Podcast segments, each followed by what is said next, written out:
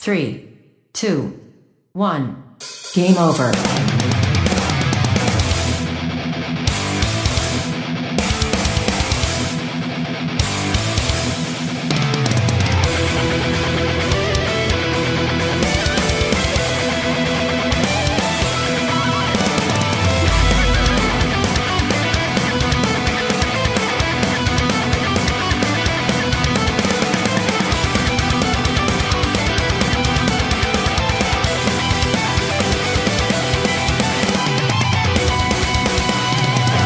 Cuando son las 10 de la mañana de este sábado 11 de abril, os saludo el equipo aquí presente, Alex Llopis, Maripuello, Jeco, Fran Galdo, Javi Gutiérrez, Tony de Morro, Débora López y servidor de ustedes, Isaac Viana, al programa 100, eh, 712 de Game Over, el programa de los videojuegos de Radio Despí que emite desde su casa debido a la pandemia presente, por lo tanto si hay ruidos, maullidos y cosas así, ya sabéis por qué, en el que os contamos las últimas noticias, analizamos Control para PC, Xbox One y PlayStation 4 y entrevistamos a Colmos, un pequeño estudio indie que hace juegos con alma.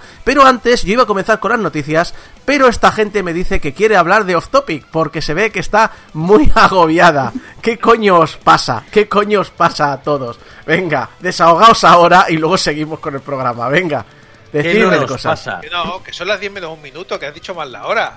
Que solo diez menos un- He repetido tre- tres veces la intro, ¿vale? Con tres horas ¡Ha diferentes. mentido! Eh, Para que la audiencia vea que Isaco Exactamente, miente. exactamente. ¿Qué? ¿Qué? A ver, Tony, ¿cómo estás pasando esta pandemia? A ver, primero de todo, es que esto lo necesita saber la audiencia. La primera vez te has equivocado porque has dicho el nombre de Javi mal. Javi Mar. Que no te has acordado el nombre de Javi. Esa es la primera. La segunda ha sido porque. ¿Qué que ha sido? Que se ha trabado directamente. Ha Sí. sido en plan, trato de arrancar. arrancarlo, sí, sí. O sea, y la tercera, bueno, el número del programa Ha todavía. ha un poquito ahí. Iba, no, no, es que estaba a punto de decir 172. Sí, sí, ahí la, la CPU. La CPU la he oído ahí, crack, crack, crack, crack. Y tantos Está- años. Estábamos en la, en la temporada 4. Eh, mira, voy a comprobar qué se hizo en el programa 172 de Game Over. Ah, como, tu- como en tu programa, tú. Con, Sí, sí, tú tranquilo. Sí, sí, adelante, adelante. Venga, venga, comentad, comentad. Súper radiofónico. Sí, sí, sí. Bueno, de, me- mientras te voy a contar, perdona que, que he interrumpido por ahí, pero es que estoy indignadísimo, Isaco, porque Dime. el, eh, estoy hasta los putos huevos. Aquí un mensaje a Nintendo, por favor, estoy hasta los putos huevos de, primero, los huevos del Animal Crossing del evento de Pascua, Hostia, sí, por Dios. ¡Oh! de las putas chinches acuáticas y de las putas lubinas, por favor, que terminen ya las putas lubinas, que es que voy al voy a pescar solo pi- pillo lubinas y carpas. Pero son hermosas las, Las lubinas. putas carpas que me dan ganas de hacer como hicieron en el retiro y exterminarlas a todas, por favor. Tony, no Tony. quiero ni lubinas ni carpas. Y luego lo de los huevos porque acaba dentro de dos días. Pero macho, es que voy a pescar, que intento pescar algo decente y es en plan de, ah, mira, un pez enorme. ¿Qué es un huevo? Tony, que Eh. te quejas de las lubinas, te quejas de las lubinas, y resulta que. eh, ¿Tú no has visto el meme este de, que ronda ahora por internet de Thanos haciendo así con el, el, el, el chasquido de dedos y convierte todas las lubinas en huevos? Sí, tal Pues esto, cual. esto es lo que ha pasado, tal cual en el Ah, momento. o sea, eh, Nintendo, Nintendo ha dicho que ha parcheado esto. Sí, a- a- se ha Sí. reducido un poco la, la estadística, porque al principio era brutal. De todas maneras, hace más ilusión encontrarse un neumático que un huevo. Fran. Efectivamente. Quiero decir que a mí, a mí me ha pasado el primer día que no estaba esto, esto parcheado. Yo estaba todo el rato pescando huevos y las únicas dos veces que no pesqué huevos, un neumático y chatarra. Ahora me estás diciendo que los peces, que el pescado, el pez y demás viene del huevo. Las huevas. Tío, las Sí. huevas. huevas. Correctísimo. Sí, sí, sí, sí. Saco, me traigo un documental de National Geographic que te- No digo, eh, no lo digo, programa. no lo digo, no lo digo por que sí que lo sé. Digo por la parte de el huevo tipo rollo gallina. Ah, un huevo de Pascua. Que... Sí, un huevo de Pascua, correcto. Pero Por cierto, lo- Huevo de chocolate. ¿y dónde, eh, Isaco, ¿y dónde crees que salen las ballenas? Oh, bueno, me- precisamente me ha mencionado el mamífero, pero bueno. Sí, básicamente. Gracias por explicar el chiste. Subtítulos. Yo solo... Vaya. Bueno, No, no, Isaco, tranqui. Eh, no, yo solo quería comentar que para los que, que, claro, estamos en un podcast de videojuegos y toda nuestra audiencia va a saber de qué hablamos. Pero estamos grabando desde casa, todos nuestros vecinos nos están oyendo gritar, ¡Es que me he pasado una semana pescando huevos! y me estoy riendo sola con eso. Mira, Mari, por alusiones, eh, ¿me vas a poner Resistiré a las 8 de la, no- a las 8 de la noche? Yo te voy a hablar de huevos gritando a las 10 de la Vale. mañana. Que te den por culo. Me parece bien, me parece bien, gritemos Sí. más. Exacto. Me parece bien. Yo quiero comentar, ya que estamos de off topic totalmente eh, de videojuegos y tal, que estoy muy indignado, muy cabreado con lo que ha sucedido al- antes de empezar el podcast, ¿vale? Y yo espero que alguien esté conmigo en esto, por favor, de que, mm, o sea, he encontrado un hate que no me esperaba, y es el hate por la mortadela de Popeye. O sea, No, no, no, no, no, no, no, no, no, no, no, veo- no. aquí veo un debate Era la de- mortadela en general. Eh, El hate es a la mortadela en general. O sea, Exacto, sí, Pero me he sí. dicho que si está descatalogada, que si, que si encuentro una me voy a morir porque eso estará caducadísimo. O sea, eh, y os estoy empezando, empezando hablando de un, de un manjar de Dios que es la mortadela de olivas. La mortadela de olivas es Pero- maravillosa. Pero si te estábamos dando una opción, la mortadela esa de vegana del Lidl con aceituna, se lleva lo mismo, aceituna. Mira, Claro. Tienes la suerte de la gente de no verme la cara cuando hablas de mortadela vegana. Pero, en fin, Claro, vamos, es vamos que a, la- a todas las variedades de mortadela, aunque no sean mortadela. Además, la, la mortadela de Popeye, yo estoy bastante segura que era chopet y no mortadela, pero bueno. Bueno, pues chopet, pues me da igual chopet. eso, Y la de Mickey Mouse, que. Pero bueno, en fin, eso ya es otro tema. No, no, es que la de Mickey Mouse es la que te he dicho que te morirás si la encuentras, porque esa es la que hace 20 años que no hacen. Yo ni siquiera sabía que existía mortadela de Mickey Mouse, pero yo, yo quería volver al Animal Crossing Bueno. porque necesito que alguien me explique cuál es esta burbuja que se ha creado con nabos. Ah, sí. Esa burbuja Bueno. lleva 20 años funcionando. Eso es lo que yo iba a decir. Pero yo, yo, no, yo no conocía el Animal Crossing de la DS. Necesito que alguien me explique ahora lo de los nabos porque todo el mundo Sí. está hablando de nabos, que si compra, venta... que Claro, si- especulación, comprar- especulación. Es que Alex ha sido oír hablar de nabos y ya le ha interesado el juego. A ver, Sí, el mercado transaccional del nabo es una puta bolsa. Una puta bolsa. Tú compras los nabos el domingo y luego durante toda la- semana tienes que mirar a qué precio las venden. Y en el momento en el que lo venden más caro es cuando tienes que, que- que vender. Y eso es- es, y es eso. Compraventa, amigo, es sale- mercado, amigo. La cosa se sale de madre cuando además tienes un montón de amigos o incluso por internet, las de- los demás aldeanos van indicando cuál es el precio que está en su aldea, porque en cada aldea es distinto. Así que como a alguno le toque un... Mi, mis nabos en mi casa están a 500, de pronto tiene sobrepoblación ese día en la isla. me parece maravilloso. O sea, creo que... que- creo que solo me voy a comprar Animal Crossing para hacer contrabando de nabos. Cuidado, por- cuidado porque los sábados caducan. Sí, Parece, lo que sí. tenéis, lo que tenéis que hacer es uniros todos. Entonces, hacer una huelga de nabos, no vender ni comprar nabos durante varias semanas para que baje el precio y dejen de especular. Que hay que luchar contra el capitalismo. ¿Qué es esto? La, nabos, la colectiva la colectivación Exacto. de colectivización De de, de Animal Crossing. Nacionalizar los nabos. Tum Nook no entiende de eso. Vamos a Pues acabar. molaría, molaría un DLC en el Animal. Crossing que sea de, eh, comunismo en Animal Crossing. Hay gente. casa. a saco. formar una batalla campal en las aldeas de los comunistas contra los capitalistas, etcétera. Molaría. estaría bien. Bueno, hay gente que está personalizando bastante la isla en esa dirección, así que Sí, pero es como comunismo de marketing. que Sí, un- sí. No, no, no acaba de ser. Bueno, Bueno, Isaac, ¿qué- lo que, pasó? lo que es el PSOE. Uh, Ahí, ahí, venga, dale, va, ahí, ahí.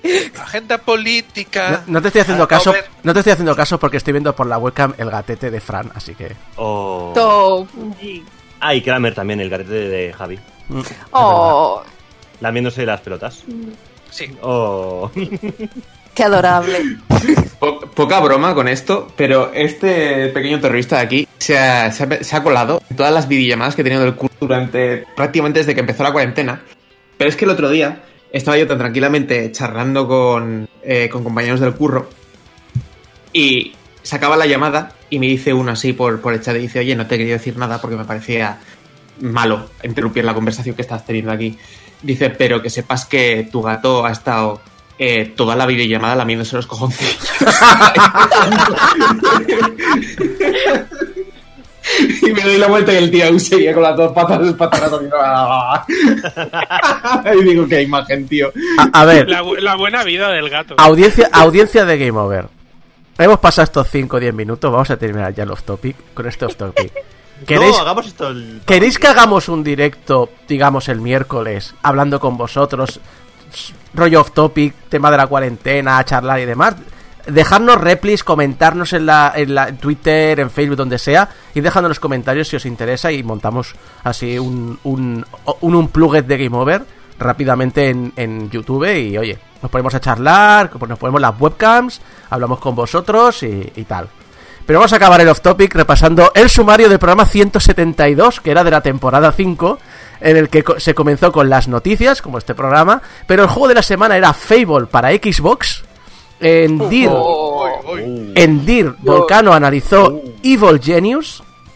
Y uh, tuvimos Ah, un no re- me acuerdo de ese juego. y tuvimos un retrospect de Pac-Man. Que no recuerdo qué es retrospect, no sé si era la sección del señor Cine El o ya no. retrospect era la sección del señor Cine, sí, sí. ¿Verdad? Pues era, un era juego viejuno. el señor Cine Exacto. hablando de Pac-Man.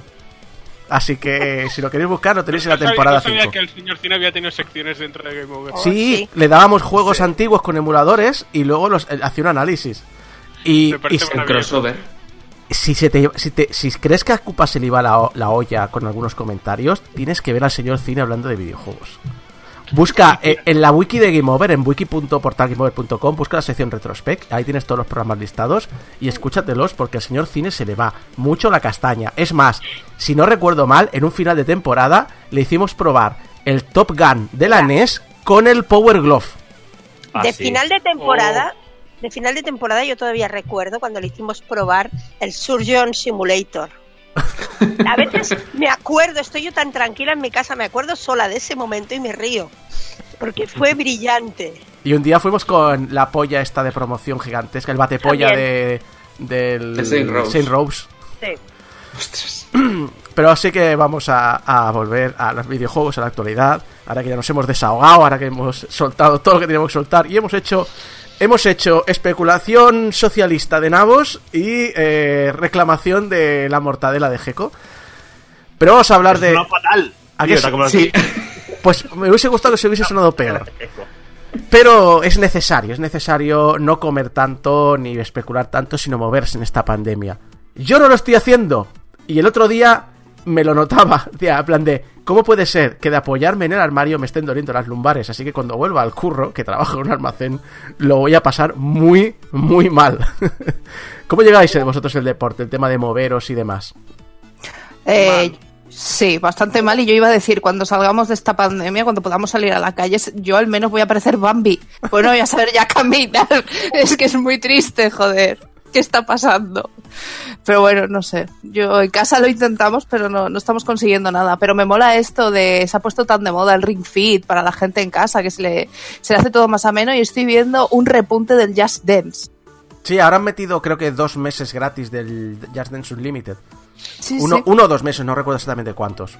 Yo Ah, debo reconocer que yo, bueno, creo que ya lo comenté hace un par de programas, pero es eso, yo la- los deportes así más lights, tipo un, yoga, un tai chi, eh, un just dance, una cosita así de estas que te puedes poner un vídeo y seguirlo en casa durante una horita o así, yo personalmente es lo que hago y lo, y lo recomiendo porque es lo que dice Isaco, al final el cuerpo se te va a atrofiar y cuando tengamos que funcionar con normalidad vamos a flipar. A mí me pasó con el Just Dance que, que lo compré hace un par de semanas a full price y el otro día me di cuenta de que los de Ubisoft lo habían rebajado a la mitad. ¡Venga! Y pues, ah, que gracias, bueno, supongo, no sé, un poco tarde, pero Doloroso. Yo eh, quiero reclamar el hecho de que también ha habido un repunte de un género específico de ejercicio que es gente grabándose en, en TikTok o para YouTube o directos de Instagram, completamente espatarrados en el sillón viendo gente que está haciendo ejercicio. Que entonces tú ves a pantalla partida, el tío ahí, ¡oh, ejercicio! y el otro. Estupendamente ahí, comiéndose el heladito, tal. Yo soy de- del segundo. El, el me- el mejor de este es el de la tía que dice, sobre todo hacete ejercicio con una sonrisa, la gente toma ahí en plan... "Eh". Sorry, yo, yo me alegro mucho por ella, yo me alegro esa vitalidad. Sí, lo de hacer ejercicio con una sonrisa lo dicen todos y es en plan, mira, vete a cagar, me está doliendo la pantorrilla de levantar la pierna hasta aquí, sonríe tú.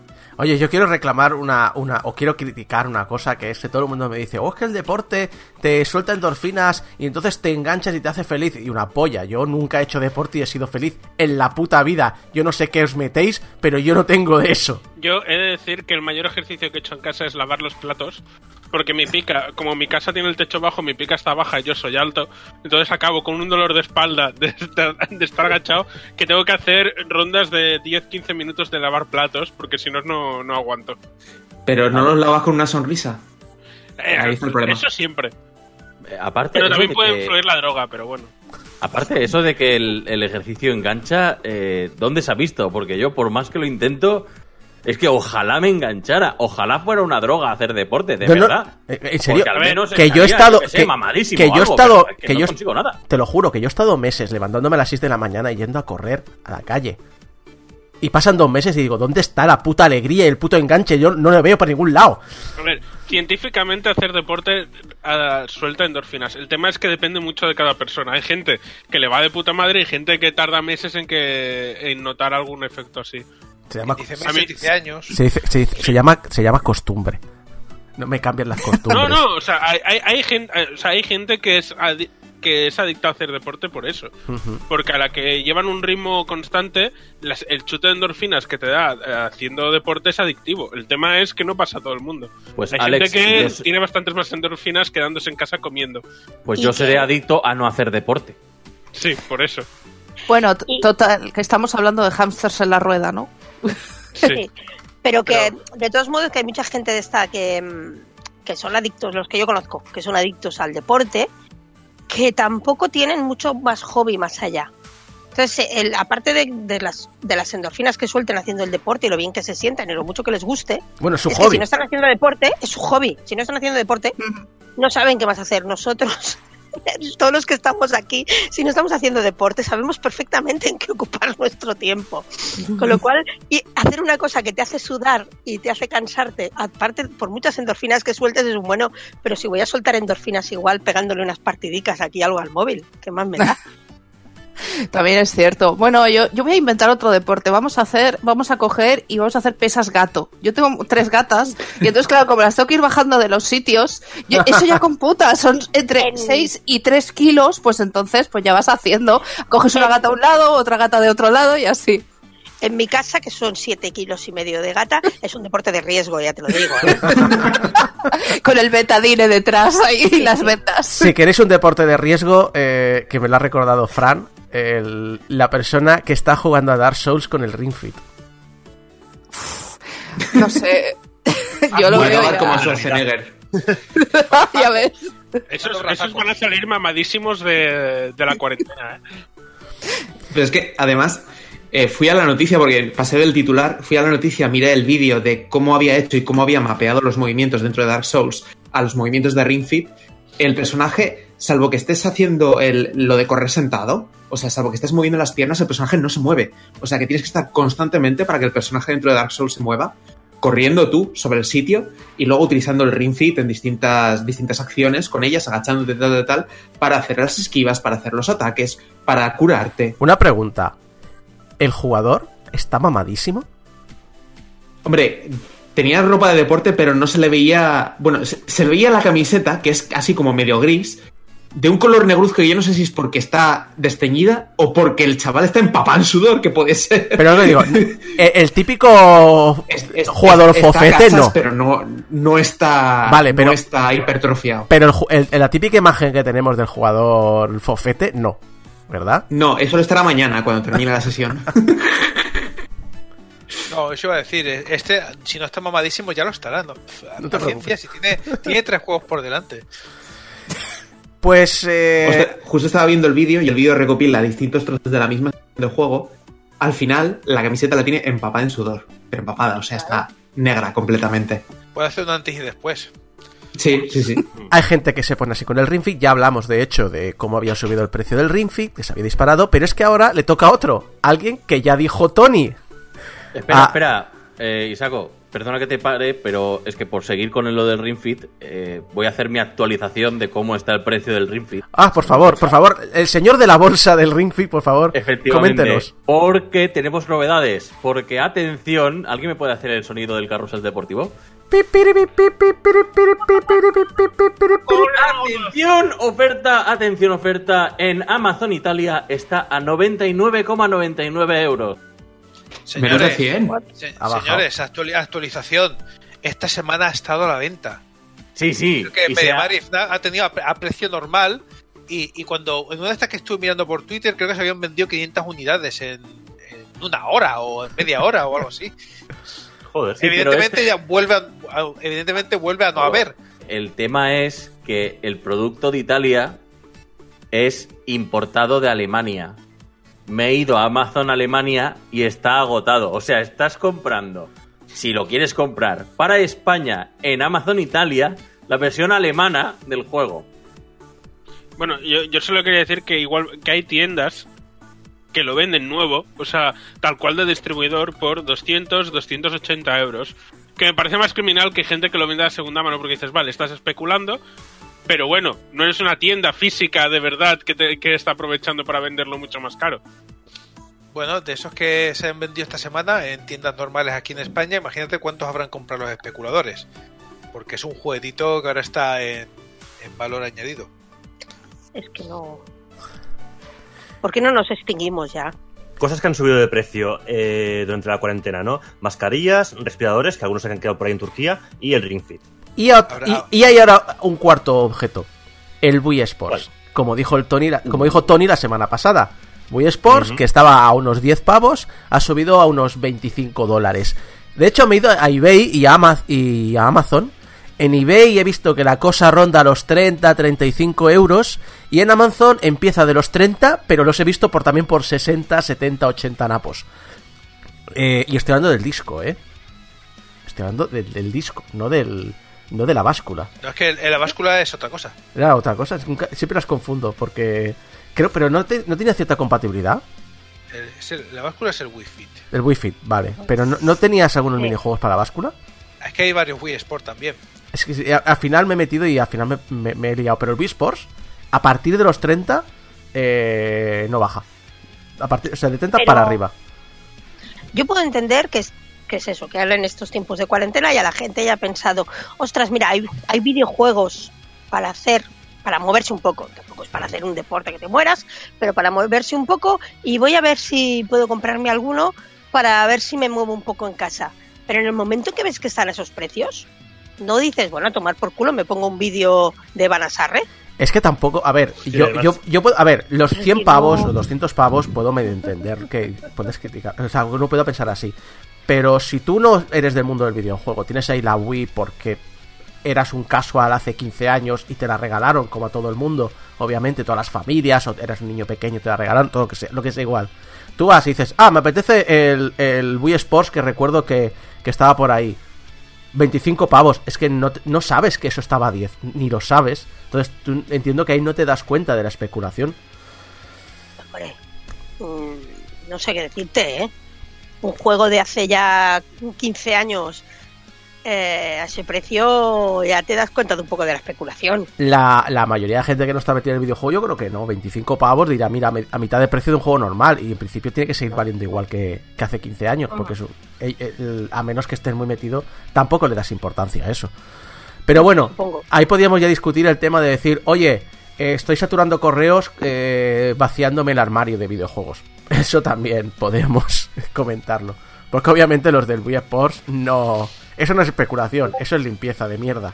Obviamente otro problema que también ocurre en esta pandemia son la cancelación de eventos. La ESA, que originalmente anunció que se convertirían, bueno, convertirían la E3 de este año en un evento digital, ya ha confirmado que no van a hacer ni siquiera eso.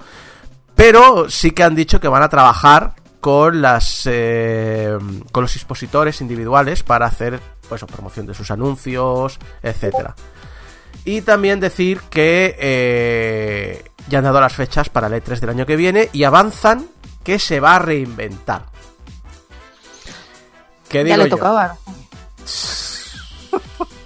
Bueno, a ver lo que entienden por reinventar ellos también, ¿eh? También, también, no sé. Ah, le hemos cambiado de camiseta. No sé, le- ¿qué? ¿Hacemos la E3 este año? Yo creo que es el año ideal para que vuelva Game Over, insisto en la Sigo idea. ¿eh? sigo teniendo curiosidad porque los directos, las compañías gordas, Sí, eso lo van a teniendo dos hacer. consolas- teniendo, teniendo dos consolas lo van a hacer. ¿Pero qué van a hacer? ¿Hacerlo durante las fechas que debería ser L3? ¿O se van a repartir? ¿Lo van a hacer juntos? Tengo mucha curiosidad por ver qué van a, a montarse. Porque esa es una, porque Yo- cuando montaban los eventos en vivo, se iban medio puteando. Porque Claro. lo que hacían era, vamos a intentar que, mi, que la prensa venga a mi evento, pero le cueste ir al tuyo. No, no abiertamente, no lo ponían a la misma hora, porque eso ya sería una acción hostil. Pero sí que era rollo de decir, oye, queda atravesar Los Ángeles y tengo menos de una hora. Y esas cosas hacían. Tirando de taxi, sí. Claro, ahora. mm, hombre, son capaces de ponerlos todos a la misma hora, ¿eh? Pero las webs, con poner un periodista en cada evento, pues los van cubriendo en tiempo real. Si son inteligentes, lo harán o, o separado o si se programan entre sí. Al final, si son conferencias digitales, ¿qué más da? No, más Porque al final el periodista, muchos periodistas no creo que se desplacen físicamente. No, sino el problema no es el, el desplazamiento físico, sino el, el tener la noticia antes que nadie. Entonces, lo que te interesa es que, tu que la noticia de tu empresa esté antes que nadie. Y a tú, como medio, te interesa que tú tengas la noticia antes que el resto de, de prensa del videojuego. Que es por lo que luchan realmente. Entonces, no sé exactamente. Has puesto un, un buen punto. es- no tengo ni idea realmente qué es lo que van a hacer. Ahora, en esto hay dos que tienen la, la baraja por su mano, que son Nintendo y Devolver Digital, que son las dos que es- hace ya muchos años que solo hacen digitales. Devolver en concreto siempre ha hecho digitales. Y ya os digo que va a ser el- la ganadora de esta E E3. Bueno, Es- pa- para hacer lo que hizo Sony el año pasado, que fue. Es una conferencia en directo, pero el, el 90% de la conferencia son vídeos. Y ya está, no hay más, pues hazla digital directamente. Pero fijaos que, por ejemplo, esta semana, eh, la jugadita de Sony con Microsoft. Sí.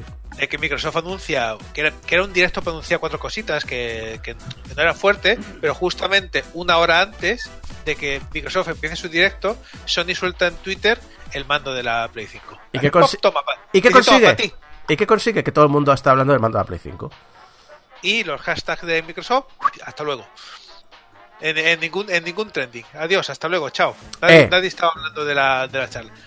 Eh, que Sony no es la primera vez que hace esto, ¿eh? Que ya cuando presentó la Xbox One y hizo aquel vídeo para trolear de cómo prestar juegos, también les puteó un montón.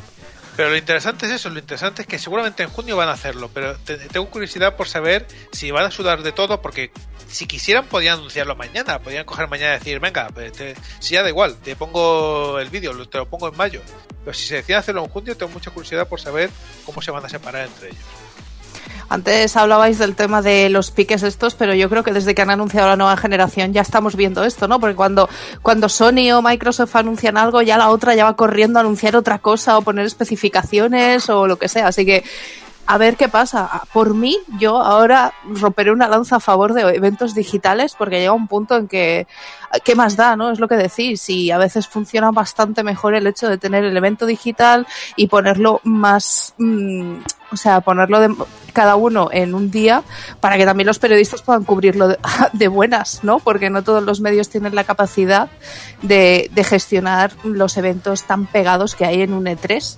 Y ojito al tema que a veces usan a, llamémosle, eh, terceros, porque si os acordáis cuando Sony hizo la conferencia tan técnica sobre la consola y entonces la gente empezó, ah, porque tiene menos potencia que el Xbox One y la gente no se fijaba, por ejemplo, lo que, lo que decía Javi también cuando hablamos de ello, de que la velocidad es como de, de carga del disco duro es como el doble o el triple en PlayStation 5 de rápida. Entonces, ¿qué pasó? Que todo el mundo empezó que la Xbox esto, que si la Xbox esto otro. Pues esta semana han empezado todos lo de, eh, que la Play 5 se programa mucho mejor y más fácil que la Xbox, y la Xbox tiene cuellos de botella, y no sé qué, y no sé cuántos. Es decir, ya van mandando a terceras partes para que vayan metiendo mierda durante la semana. Y ahora están varios desarrolladores diciendo que la Play 5 se calienta y que la Xbox la refrigeración está bastante bien. Esto es la historia de nunca acabar. Que saquen ya las consolas, que la gente disfrute y, y chao. Por cierto, Débora, has comentado lo de los eh, eventos digitales y, es la y, y precisamente Microsoft es la que más se ha preparado para cualquier tipo de eventualidad. Y digo Microsoft, no Xbox, Microsoft, la propia empresa en general, que recordemos que tiene como tres grandes ramas. Microsoft entera ha anunciado, bueno, Microsoft entera ha anunciado, Microsoft eh, ha anunciado que toda la compañía va a hacer que la mayoría de eventos que realice hasta julio del año que viene sean digitales. No descarta que en algún evento de terceros, si, las circunstancias lo permiten, aparezca que haya algún evento concreto que monten ellos que sea físico, pero casi todo, casi todo, casi todo eh, va a ser eh, evento digital. Van a confiar toda su infraestructura en Bing. o, o- o- o en la nube, que son precisamente los que llevan más tiempo trabajando en ella, llevan trabajando desde la década pasada. Y digo década pasada de verdad, no, no hemos cambiado de década todavía. Así que es que aquí. Mira, cállate ya. Ahí, ahí, ahí, metiendo el dedo en la Pero, llaga. pero, vamos a hablar de la siguiente década que empieza el año que viene. Yo creo que esto es un primer paso que ya había hecho Nintendo y algunas empresas pequeñitas. Pero yo creo que la siguiente década, a lo largo de los próximos 10 años, vamos a ver una evolución del formato digital súper interesante. Se van a crear nuevas ideas que ahora mismo no tenemos conocimiento, no se nos ocurren, o que requieren de tecnología que a lo mejor de aquí a 5 años para nosotros es absolutamente normal y lo veremos como lo, más lógico, como los smartphones, como Internet en el móvil, lo que sea.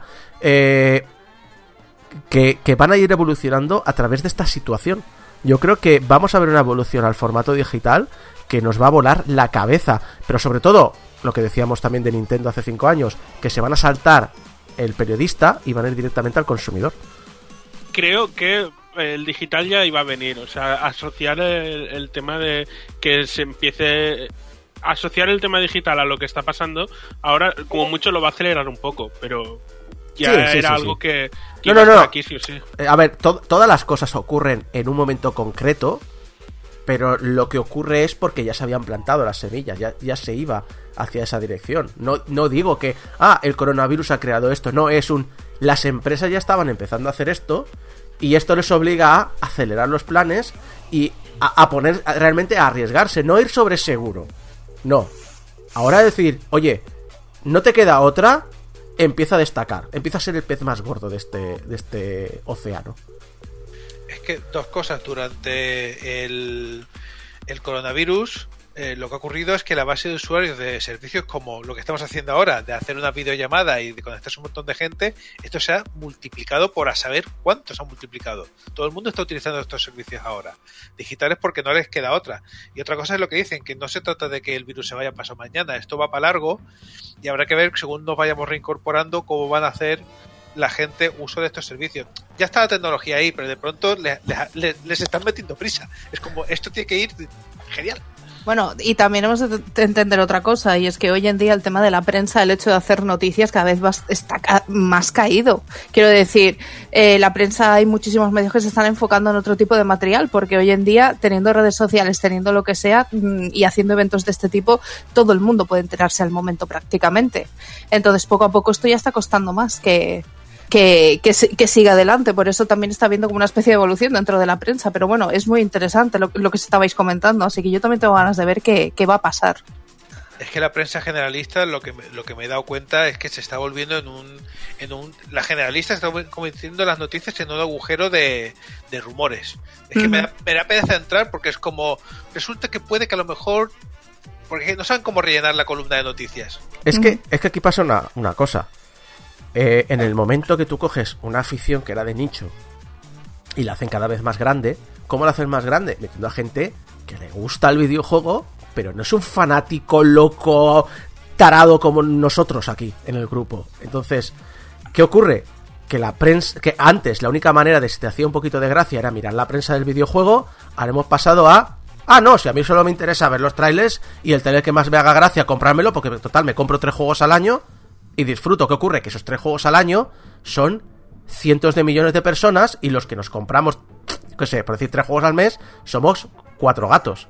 Y claro, la prensa ha visto un declive de la hostia, tiene que ir a base de clickbaits, etcétera, etcétera, pero realmente lo que, lo que hemos llegado es un poquito lo que pasa con la, con la información de verdad, ¿no? Que es decir, a la gente no le, no le interesa estar informada, a la gente quiere el titular, a la gente quiere el, el conocimiento súper básico y la verdad, tú te enciendes la Switch, te miras los trailers de la tienda y están más que informado. Tienes una sección, de hecho, de noticias de Nintendo, es decir, no tiene mucho más. Bueno, que un poco al hilo de lo que estabais comentando todos, que la, la prensa, en general, no solo la de videojuegos, pero en general, ahora, ¿qué pasa? Que la gente casi no compra periódicos, la gente vive de lo que clicas en, en internet y por tanto es lo que decías, la noticia tiene que ser, tengo que ser el primero en tener el titular, me da igual lo profunda que vaya a ser la noticia luego, lo bien que esté, si luego hay que rectificar, igual ya rectificaremos en algún momento, pero lo que necesito ahora es el, el titular, el, ser el primero en sacar un titular sobre esto. ¡Pim! Ya. Entonces, ¿qué pasa? El digital esto lo, lo hace más fácil, pero también hace que la prensa, como decíamos, pues sean rumorología, sean... Tengo el tráiler, bueno, sí, vale. ¿Y, y qué más? ¿Qué hay? ¿Qué análisis hay detrás de este tráiler? No, soy el primero en tener el tráiler. Y entonces, a la que hay un poco de, de profundidad en eso, los que sí que vamos a leerlo, los que sí que vamos a interesarnos, somos los que ya nos gusta el tema. Pero en esto y en cualquier otro tema. Es cómo está funcionando la prensa y es el problema que tiene ahora mismo la prensa. Y lo más triste es eso, que, que dice, vale, está relleno, es que no hay noticias. Claro que hay noticias. ¿Habrá juegos?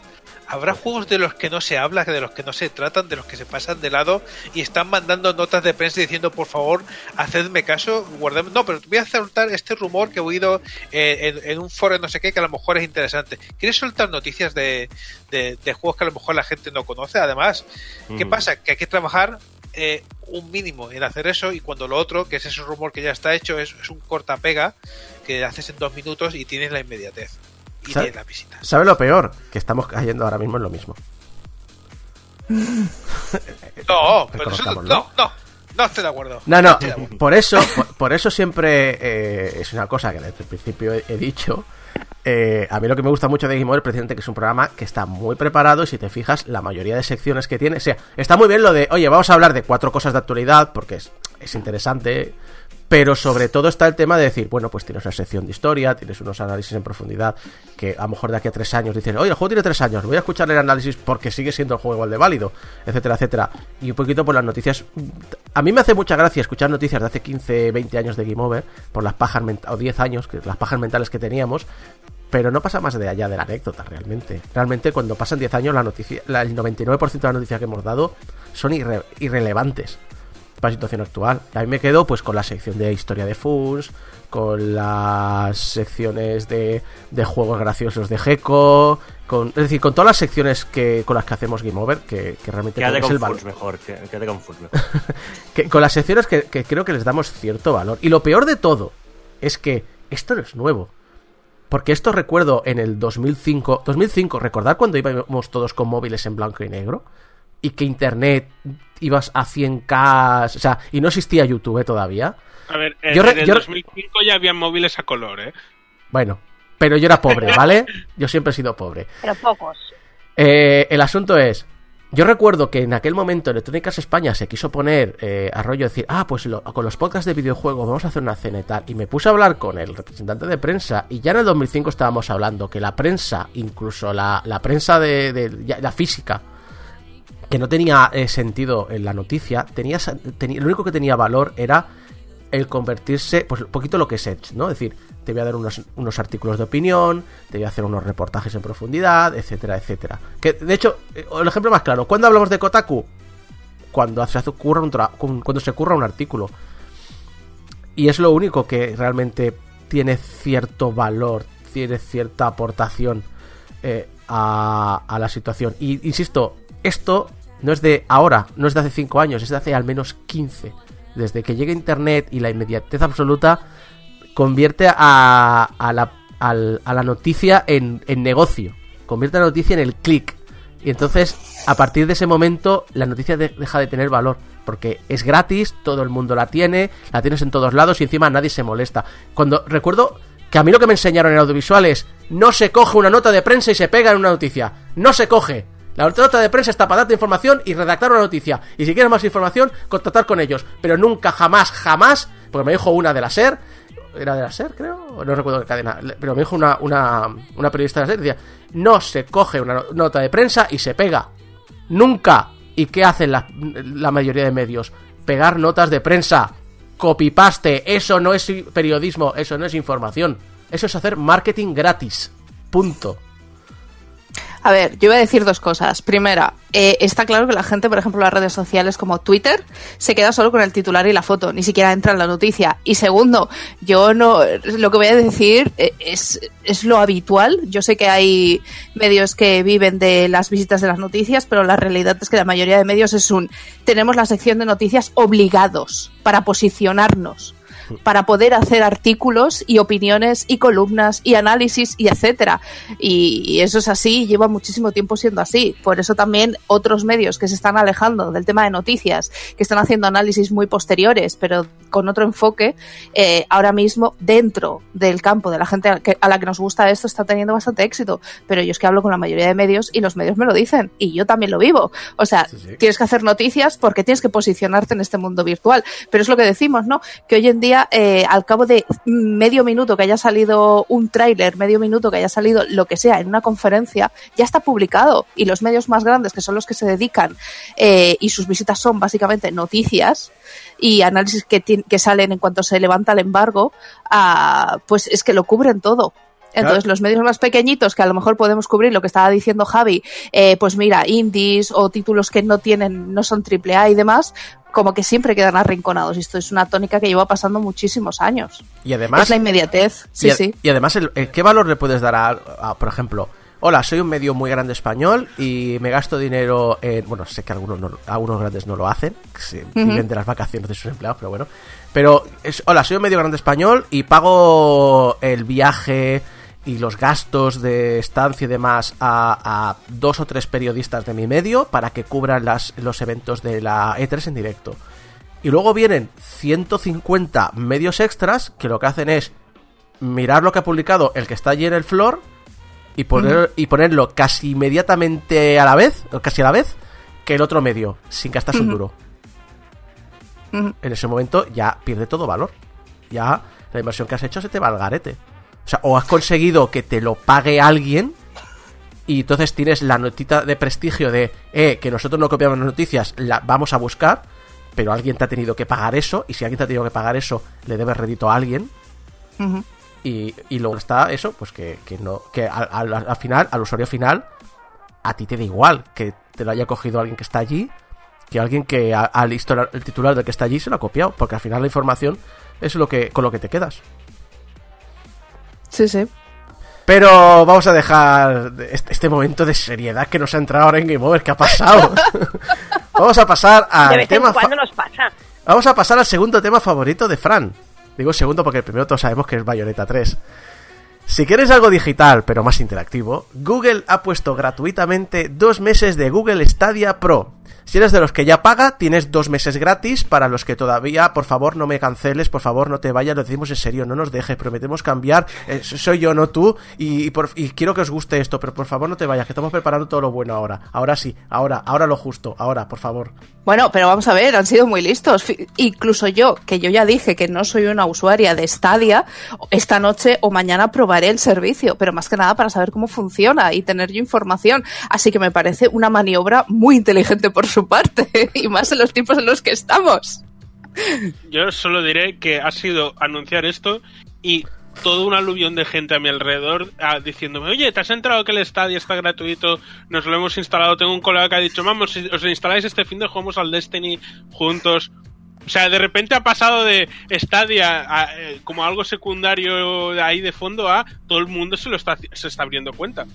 Pero, pero Alex, ¿instalar qué? No hay que instalar, instalar. nada. ya me entiendes, es la forma de hablar. Regis- Registrarse, sí, sí, sí, lo, lo entiendo perfectamente.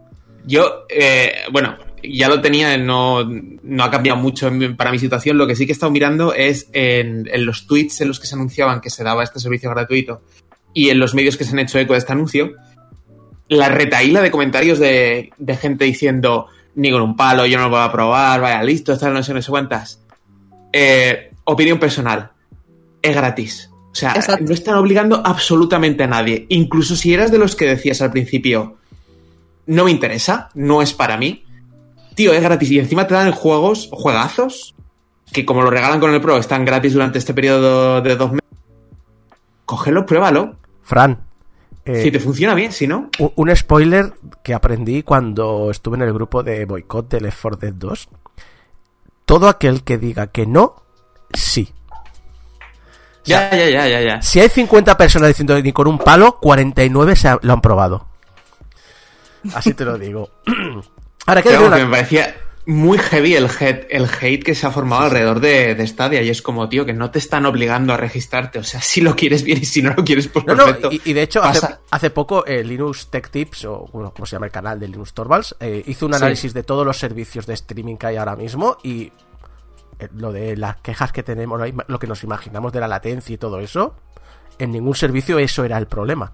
Se que podían quejar de cosas más pijaditas, ¿no? De, ay, es que el 4K, ay, es que el HDR, ta-". la latencia nunca, o casi nunca fue un problema. La coña No, es, eh, y aquí quiero volver a insistir lo que ya he hablado a veces, nos ponemos muy... mm, nos regamos mucho las vestiduras con, oh, el fin de lo físico, oh, y el servicio, tu juego nunca estoy y tal. Yo creo que en un porcentaje muy grande de, de lo que van estos servicios de streaming no somos nosotros los hardcores. Que, nos, que, es un servicio que vamos a pagar porque, aparte de lo que ya compramos nosotros, tenemos eso. Pero aquí lo importante es, y es el problema que le veía también al análisis de Linux, que no, que no se daban cuenta de ese detalle, es la gente, normalmente, la mayoría de la gente con la que nos cruzamos, a menos que seas un youtuber y vivas de YouTube, por, por decir algo, o que vivas de, yo que sé, de Vandal, de Medistation, de, a menos que vivas del videojuego, tú vas a trabajar pues en una oficina, en un almacén, en una tienda, en un restaurante. Vas a trabajar con gente que al videojuego es una cosa que toca, pero que no es un, un- loco de- del videojuego y por lo tanto no, no invierte en él. No tiene un PC decente, no tiene una tele decente, o no tiene la consola mm, con, lo- con los últimos parches. Entonces, el hecho de decir, Oye, que ha salido un juego que todo el mundo dice que está súper guapo, jugamos. Ah, vale, pues nos lo compramos ahí en el Stadia y todo el mundo puede jugar a tope. Y todo el mundo puede jugar sin problemas. Y mientras eh, la latencia no sea un problema, les importa una mierda si se ve el HDR bien o mal, si el 4K comprime mejor o peor, o si... O sea, le importa una mierda porque de eso no entienden. Al Fortnite, ¿por qué están jugando? Porque está gratis. Tienen la Switch, pueden jugar todos. Que tengo compañeros que juegan al Fortnite en la Switch. Que un hardcore diría, hay que jugar con teclado y ratón. ¿Os acordáis cuando jugué al Doom 2016? Y dije, hostia, esto es lo que necesitaba ahora mismo y tal. Lo jugué en la Switch. Y todo el mundo se me puso a, a rajar. Se me puso a rajar porque el juego va a 30 frames. Digo, que no me dedico a contar frames, que me dedico a rajar demonios del infierno. Que me importa una mierda. Que si tengo la oportunidad un día de pillarlo a 5 pavos en PC y volverme a jugar, lo voy a disfrutar aún más. Vale, sí, porque soy yo. Pero que al 99% de los compradores de tu producto masivo le importa una mierda. Y ahí es donde va Google Stadia, creo yo. Es la gracia. Que, oye, que somos gente que echa cuatro partidos al FIFA al, al mes y que de repente digo, oye, tenemos una actividad en común que es Destiny 2, por decir algo, y le da igual. ¿Qué? ¿Que he pagado 60 pavos por un producto que no tengo? No, he pagado 60 pavos por jugar todas las noches con mis colegas. Eso es lo importante. Yo, la gente esta que se queja de es que los frames, es que no sé qué, no sé cuánto. Realmente yo a veces tengo la sensación de que son como loros que repiten, ¿no? Porque, por ejemplo, con todo el tema de las características de las consolas, siempre tiene que salir alguno a decir todo el rollo, que yo ahora lo voy a resumir en teraflops, Sí. to- chorrocientos teraflops. Entonces es como, yo incluso siendo, estando dentro, trabajando en todo el tema de la prensa de videojuegos, es como, no sé, creo que me fijo antes en otras cosas que eh, memorizar la lista de características que va a tener y a ver si sí las va a tener o esto es un timo, ¿no? Y es lo que estamos hablando, que esto es gratis, joder, es gratis, la gente está en sus casas y yo creo que poder darles este paso me parece fantástico y me parece que va a ayudar mentalmente a muchísima gente y a estar conectado con, con personas que, que ahora mismo, pues por desgracia las tenemos lejos y no podemos estar con ellas y no nos podemos echar las partidas como nos gustaría. Así que bueno, hay gente que está aquí tri- criticando mucho, pero es lo que tú decías antes, Isaco, que vete tú a saber cuántas otras personas estamos haciendo, como decía Alex, la descarga de Stadia para poder jugar. Se te ha quedado ya como el meme, ¿eh, Alex? Me voy a descargar Stadia. Yo, para redondear me un, pasa por no prepararme cosas escritas. para redondear un poquito más la noticia, comentar que los juegos incluidos gratis, o sea, que ya se venían incluyendo gratis Pro eh, y que ahora están de libre acceso para todo el mundo que se aproveche estos dos meses de, gratuitos son el Destiny 2 Collection, o sea, el eh, completo con todas las expansiones, el Gris, con la peculiaridad de que en Stadia puedes jugar hasta 64 coches a la vez, si no recuerdo, que es un modo exclusivo que solo se puede ejecutar en Eh, Stadia. Es verdad, tenía la duda de por qué están hablando del Grid, que es un juego que tiene 10 años.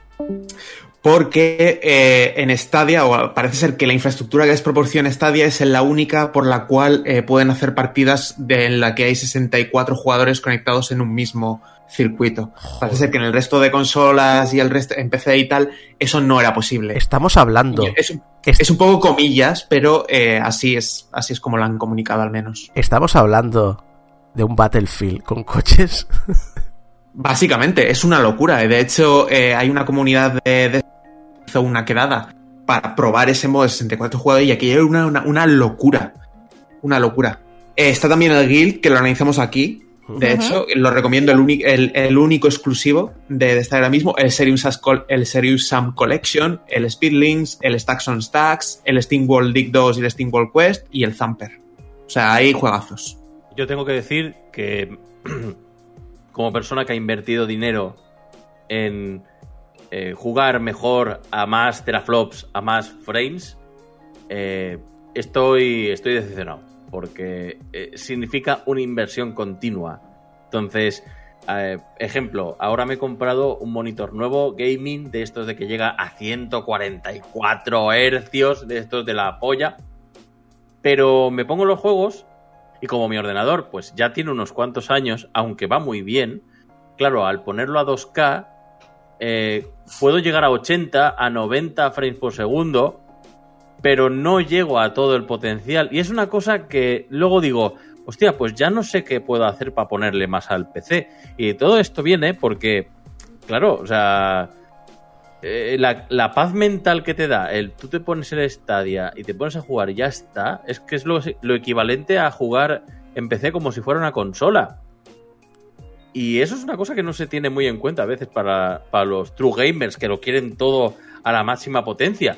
Y eh, un, un añadido, necesito que alguien me explique cómo funciona, porque en PC no ha habido manera de ponerlo. O sea, fui a la página de Stadia y dije, ¿dónde está el botón de Eh, descargar pero, Stadia? ¿Te, te has como des- dice Alex? te has descargado los parches de Stadia? También es verdad que aquí sí que voy a romper una lanza a favor de la comunidad. Eh, se explicaron un poco mal, porque pusieron el anuncio de eh, Stadia está disponible para todo el mundo y muy abajo en la noticia ponía eh, estaremos haciendo, esta- est- estaremos desbloqueando esta funcionalidad durante 48 horas en todos los territorios, o sea, en todo el mundo, pero progresivamente. Entonces, claro, la gente iba y los primeros que fueron, que probablemente haya sido tú, Tony, se encontraban con que no, no, podían acceder. Te decía, si, si lo quieres, cómpralo. Y era como, pero ¿y dónde está la versión gratuita? Bueno, es que tardó hasta 48 horas en activarse en algunos territorios. Ahí sí que Ah, la comunicación fue bastante pésima. Qué raro. En Stadia, mal comunicado, qué Eh, raro. eh, en Stadia y en Google en general, bastante mal. Yo solo, solo he de decir que al final lo que estaba diciendo Tony es el debate de toda la vida de, ah, es que si quieres jugar a videojuegos tienes que jugar en ordenador. No, yo no estoy dispuesto a gastarme casi mil euros al año para tener un ordenador con las últimas especificaciones si me puedo gastar 300 en una videoconsola que me va a durar 5 años. O sea, depende un poco de, lo, de la, capacidad de inversión que tiene la gente. El tema es que mucha gente no es consciente de que a veces para te podría molar jugar, pero no tienes ni la economía ni la situación social como para plantearte el comprarte según qué cosas. Entonces, Stadia y productos así es un, es un buen una buena manera de abrir el, mercado a jugadores que de otra manera no podrían jugar a novedades. Una alternativa. No una obligación, una alternativa, para el que la quiera. Sí, pero es que no entiendo tanto hate ah, relacionado a esto porque al final es una manera de abrir más el mercado. Lo que- el, el hate viene de que lo que tendría que hacer Google es contratar a un buen equipo de marketing e invertir dinero de manera continua en el producto que han, que han arrancado. Es decir, no hay ningún problema en cómo funciona o qué es lo que hace o, o- hacia dónde va. Si es lógico y, va a haber mercado y no sé, y serán los primeros, pero no serán los últimos. El problema principal que tienen es que se están promocionando como el culo y, y están tratando a sus propios usuarios como el culo.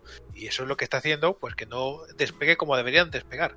Una de las consecuencias de este coronavirus también es la falta de distribución. En Japón, Nintendo no distribuirá más consolas Switch por ahora, por el tema del coronavirus.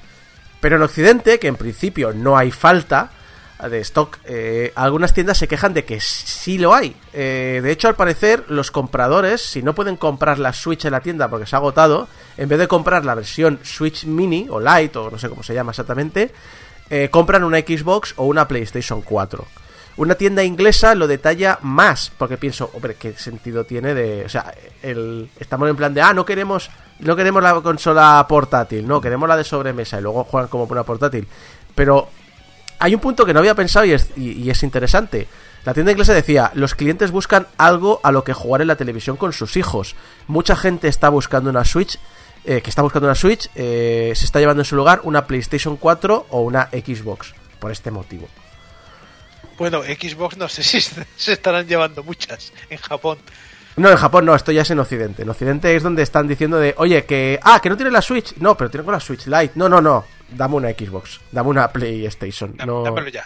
O sea, pero dámelo ya, pero yo claro pensaba, hombre, es un poco heavy, ¿no? Es un poco hardcore lo de decir, no, quiero jugar en la, en la, en la tele y es, en realidad es, eh, o lo que me comentan algunas tiendas es que es por el tema de jugar con los hijos. Que, que es una cosa que muchas veces aquí en este programa, pues porque por motivos obvios no tenemos normalmente esta relación, no, no hacemos esta relación, pero existe, es un problema o es una necesidad real.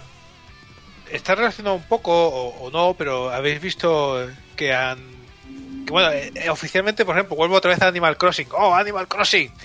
Eh, que no está oficialmente en China, pero se estaba vendiendo porque la gente estaba comprando los cartuchos de Japón. Simplemente los estaban comprando en otros países, se los importaban y ya está. Pero eh, por temas de seguridad interna, como ya sabes que en China son muy delicados con el tema de mensajería, han, bloqueado eh, la importación del Animal Crossing a China. Había leído algo de que China había prohibido el New Horizons, pero no, no, no me había parado a leer el por qué. Pero claro, Es ahora que que, la- es que- ahora que hablas del chat, Claro, es que la Switch China, la Switch China tiene un catálogo muy limitado, pero es una Switch, le puedes meter los cartuchos que quieras.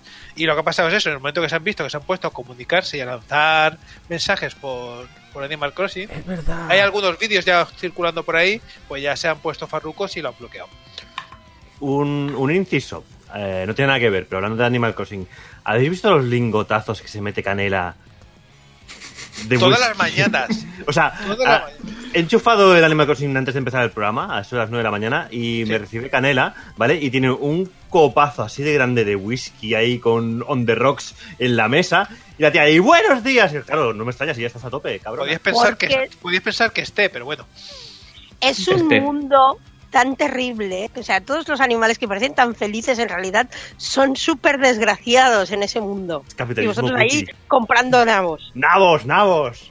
Canela, nabos. En relación a lo que decía Javi, del tema de, de, de- de los mensajes que se puedan mandar en Animal Crossing, es que os juro que yo esta mañana, igual que Gecko, he estado jugando un rato y me he, he parado por delante del tablón de anuncios y he pensado, hostia, ¿cómo sería usar el Animal Crossing para mandarse mensajes los del ISIS? Para, para organizar atentados, por ejemplo. Que lo hacen, se, se sabe desde hace mucho que- tiempo que, que, contro- Sí, sí. que, que la CIA controla eh, los chats de voz del Xbox Live precisamente porque los eh, grupos terroristas lo estaban usando. Efectivamente, por eso, pero a, a eso podríamos llamarlo terrorismo cookie o... To- a ver, to- puedes Bueno, coger todo cualquier cosa negativa, cualquier cosa etiqueta, cualquier etiqueta de cojas, le pones cookie al final y está relacionado con Animal Crossing y lo sabes. O kawaii. Guay. Yo, dos cosas. No solo lo han censurado en, en China, lo han censurado por el hecho de que como te da la posibilidad de eh, crear eh, imágenes, patrones de vestimenta, etcétera, libres, o sea, uti- utilizando un, un editor de, de por bits, eh, se estaban generando ya eh, mensajes, iconografía, demás relacionados De con movimiento. Exacta, exactamente, iconografía que está censurada ahí. Y luego se supone que oficialmente Canon lo que está bebiendo Canela este creo que es de manzana o algo así. Yo, en mi Canon, en mi isla, se está No, tomando un roncola todos los días a las 9 de la mañana. Eso lo tengo clarísimo. No, no, no, es que tal cual. O sea, el color ese no es de té, eso es un whisky. Per- perdona, ¿me estás diciendo que Canela vive en un polígono industrial español? No, Que, pero... es- Que siempre ves a, a las 8 de la mañana alguien metiéndose el- como lo más suave el carajillo doble Un sol cargado. y sombra. Un sol y Un sol y sombra. Se está tomando canela. Es Ay, que ay. La, la isla de Fran se llama Perejil. Una, una pregunta. ¿Canela en, en Animal Crossing eh, entonces eh, perrea? Hostia. A mí lo que más gracia me hace es que estábamos hablando de la Nintendo Switch y la escasez de esta, y os habéis puesto a hablar del Animal Crossing. Porque Me es que si no, ibas a dejar a Alex hablar de, del Conan, del detective Conan, y eso no podía pasar. No, claro, porque son Yo, yo estoy más. esperando mi momento. No. En cualquier momento voy a saltar. Porque en Detective Conan en realidad hay mucha crítica al capitalismo. Sí, sí. ¿Pero qué tiene que ver? Por cierto, vamos a, vamos a cambiar de isla, de isla en la que todo el mundo perro come a perro, vamos a pasar a la de eh, PUBG, a Battlegrounds. Eh, Glenn Schofield, el creador de Dead Space en Visceral Games y el cofundador de Sledgehammer Games, que, sabéis que trabajaron en Call of Duty World, World War II, Advanced Warfare, etcétera, ha montado un nuevo estudio, bueno ya se montó hace tiempo, Striking Distance, financiado por la PUBG Corporation. Eh, comentaba, me dieron el dinero para construir el estudio donde quería, como lo quería y contratando a quien quería. Realmente es un sueño hecho realidad.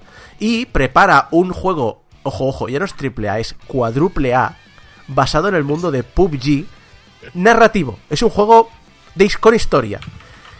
El asunto es, dices, oye, vale, PUBG tiene mucha pasta, pero ¿cuánta pasta tiene? Bueno, básicamente el estudio lleva ya 8 meses trabajando en el título, solo haciendo mm, narrativa, haciendo pruebas de gameplay y demás, con más de 70 empleados y tiene previsión de contratar hasta 50 más. O sea, la locura de decir, vamos a contratar a 120 personas para hacer un juego para un jugador de PUBG. No visual novel.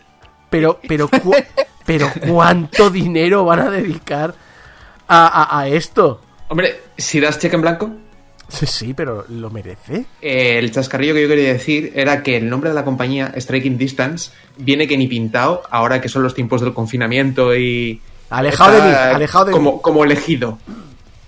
Mi pregunta, sincera y honesta, eh, ¿de dónde sacan el dinero los de PUBG?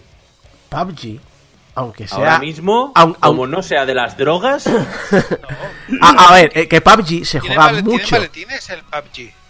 El, el PUBG tiene loot boxes. A ver, para, para- empezar, por un tema. ¿Os recuerdo cuál es el juego que más dinero ingresó el año pasado en China? Creo que era el que más. La copia, ¿no? Del PUBG, ¿era? O... Claro, pero que es de PUBG. Es decir, son de ellos. Vale, lo lleva Tencent y demás. El Pero pacifista, ¿no? ¿Era? O eh, el... el Game for Peace. Game for Peace. O sea, eran 1.800 millones de dólares, si no recuerdo mal. Espera, Game for... ¿Cómo, cómo es? ¿Cómo es el nombre? Game Repítemelo. for Peace. Vale, me estoy imaginando un Battle Royale en el que 100 personas se pelean por ir a un lavabo. Ah, yo pensaba que ibas a, ya a tirar por Un el lavabo- Golden Shower un o algo lavabo así. portátil en mitad del terreno. En Verdansk hay un lavabo portátil en toda la mitad del en el centro del mapa y tienen que solamente uno puede entrar ahí. No, no, no. No, no. Ah, la, intent- ah, la has intentado. Lo he La has intentado. Gracias por participar. energía. De hecho, Tú si, puedes, Tony. si os no interesa, si os interesa un Call of Duty de la hostia de PUBG, y ojo, y lo digo ya, yo soy, yo estoy interesado en eso, a mí me interesaría, eh, pues eh, ahí lo tenéis. Que recuerdo que PUBG tiene lore, no lo explican bien, pero tiene lore, y la gente saca sus teorías locas. Y terminaremos con rumores. Eh, Deep Down, que presentó ya hace allá en el 2013 Capcom como exclusivo para PlayStation 4, se ha cancelado cuando el juego estaba ya casi terminado. O sea, a toda por Qué bajonazo. Qué bajonazo, ¿no? Se ve que han sido siete años o más, porque claro, esto que... una, una cosa es que lo presenten, otra cosa es el tiempo que lleven programándolo. Ha sido un, un- desarrollo muy... Muy complicado. Hace ya unos meses, Yoshinori Ono creo que fue, dijo que no, no, el juego no es prioridad para Capcom, pero técnicamente no se ha cancelado. Ahora ya es... Dicen los rumores que sí. Que a ver, que, que yo puedo entender que a, a los siete años pues puedes plantearte si tu puesto o si tu hueco en el mercado ya no existe. Entonces a lo mejor no te sale a cuenta. Yo creo que ahora mismo si observas el roadmap de Capcom son todo eh, remakes de la saga Resident Evil hasta 2025 por lo menos. Le han preguntado los fans, que me hace mucha gracia. Oye, ¿nos compraríais más remakes de Resident Evil? Bueno, ya, ya han dicho que están haciendo un remake de otra cosa, que no han dicho el qué, que no es un Resident. Sí, era un Pero rumor aparte- de la semana Y pasada. tampoco Dino Crisis. Y tampoco Dino Crisis, no, es- eso sí lo, sí lo han dicho Vale. bastante certero. Eh, lo, lo que sí, que estamos otra vez lo mismo, dando- le hemos dado siete años vueltas al Deep Down, que se rumore que si tal cual, cuando solo tuvimos un puñetero teaser de mierda cuando lanzaron la, la Play 4. Es como, pues ya está, si es que no había que darle, es que no había que darle más vueltas, porque estas cosas pasan. Pero el dinero que se ha gastado y que dicen, y cerramos, y le ponemos una tapa. Y ahí se ha quedado. O sea, ni siquiera rollo decir, oye, ya que estamos, lo aprovechamos, lo metemos en digital. Oye, ya que estamos ahí, o sea, las pérdidas ya van a estar ahí, al menos cortamos un poquito las pérdidas.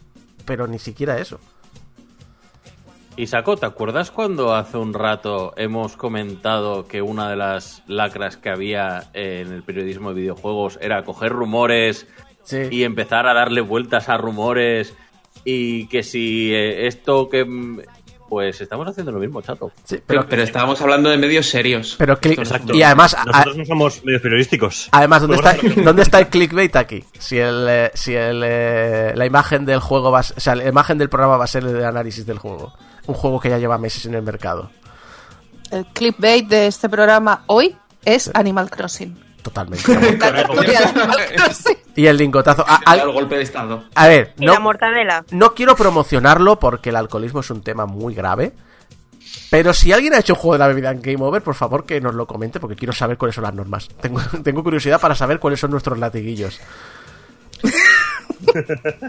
Una, una cosa, volviendo al Deep Down, o a lo mejor cerrando, una cosa interesante es que actualmente esto, estos proyectos han cerrado desde toda la historia de los videojuegos. Lo que pasa es que claro, eso se, se perdía en, en la niebla y no se volvía a saber de ellos. Pero a día de hoy, como está todo en digital y estos trabajos se cierran, se guardan, eh, ¿cuánto tiempo tardaremos en, en ver realmente algo de Deep Down filtrado por ahí, realmente sabiendo qué se estaba haciendo? es que- es que Es- es- eh, pasado mañana no, pero evidentemente cuando pasen unos años esto se va a filtrar. Es que, a ver, si es un juego que se ha quedado a medias, no hay ningún problema, porque, eh, seamos también serios, eh, no se pierde la inversión cuando se cancela un juego. Hay un montón de mecánicas aplicadas, hay un montón de know-how, de conocimiento, de experiencia, eh, se, se saca Y- mucho y de, de un juego se pueden cancelado. rescatar modelos, se pueden rescatar eh, nuevas, nuevas cosas que le han hecho al motor gráfico. sé, Mecánicas, parches, exacto, todo eso se- se está ahí. Pero la coña es eso, es decir, eso, ese juego que ya está terminado, o casi, pues es un poquito de, mira, rasca de ahí, ya está, eh, olvídate, habrán cuatro que lo compren y, y ya está, pero al menos, no sé, es, es- es mi punto de vista. Yo creo que dentro de unos años Capcom va a mandar una, un formulario, una encuesta y va a decir ¿qué juego queréis que rescatemos de los que hemos cancelado? Pues de Capcom precisamente, será Deep Down. eh, Capcom precisamente, juegos cancelados tiene... o sea, ya solo en la saga Resident Evil tiene varios. Hablando de sagas así también canceladas, que no, que no sé qué. Silent Hill, los dos rumores importantes que hay. Dos juegos, ya hablamos hace tiempo. eh, dos juegos. eh, uno, que lo está haciendo el Japan Studio. Este es el rumor que parece más certero de todos por ahora. Eh, Japan Studio es un estudio de Sony, First Party. Está haciendo el reboot de Silent Hill y cuenta con los creadores originales. Eh, además, el mangaka Suehiro Maruo, que es más conocido por la parte de ilustración, pero también ha hecho cómics, eh, ha compartido unas fotos relacionadas con Silent Hill y todo el mundo apunta a que está relacionado con el proyecto. Y lo está haciendo Japan Studio porque de esta manera Sony consigue tres cosas. Primero, la mayoría de los ingresos de facturación, es decir, en este caso, como está encargándose de desarrollar el juego, producir el juego, distribuir el juego, obviamente el porcentaje se quedaría sería bastante importante y Konami pues simplemente tiene que poner la mano y no hacer nada, que es lo mejor que le puede pasar a un videojuego de Konami ahora mismo, que Konami no lo toque. En segundo lugar, eh, porque una exclusiva así obviamente va a vender consolas, es decir, ahora mismo después de toda la fama de o todo lo que hizo Kojima, gracias a Kojima, eh, la gente tiene sed de Silent Hill, así que no te extrañe que unas cuantas PlayStation 5 se vendan si hay una promesa de, de exclusividad y además, hablando de exclusividad, de esta manera mantiene el control de la exclusividad. Al ser un juego de terceras partes, hombre, puede ser un poquito como Platinum, ¿no? Con Nintendo su Bayonetta 2, pero también puede pasar, pues eso de que, oye, que los de Guerrilla me están burchando para que los saquemos en PC, o no, aquí es un...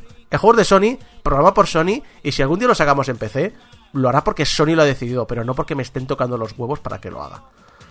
Y el segundo juego es el rumoreado Silent Hills de Kojima, eh, o algo parecido. Se habla de que Kojima Productions sigue en negociaciones para hacer el juego de Silent Hill, que estuvo a punto de fructificar estas negociaciones, pero de repente apareció otro acuerdo potencial por en medio y se fue un poquito al traste, así que las negociaciones no, se han cancelado, pero siguen a un ritmo más lento. Que recordemos que uno de los productores de la saga Metal Gear se fue de Kojima Productions eh, hace un año y todos los rumores indicaban a que Kojima Production estaba en negociaciones con Konami y esta persona estaba tan, tan, tan cabreada con Konami que no quería ni siquiera, pero ni con un palo acercarse a, a la compañía, ni con un trato de terceros ni nada.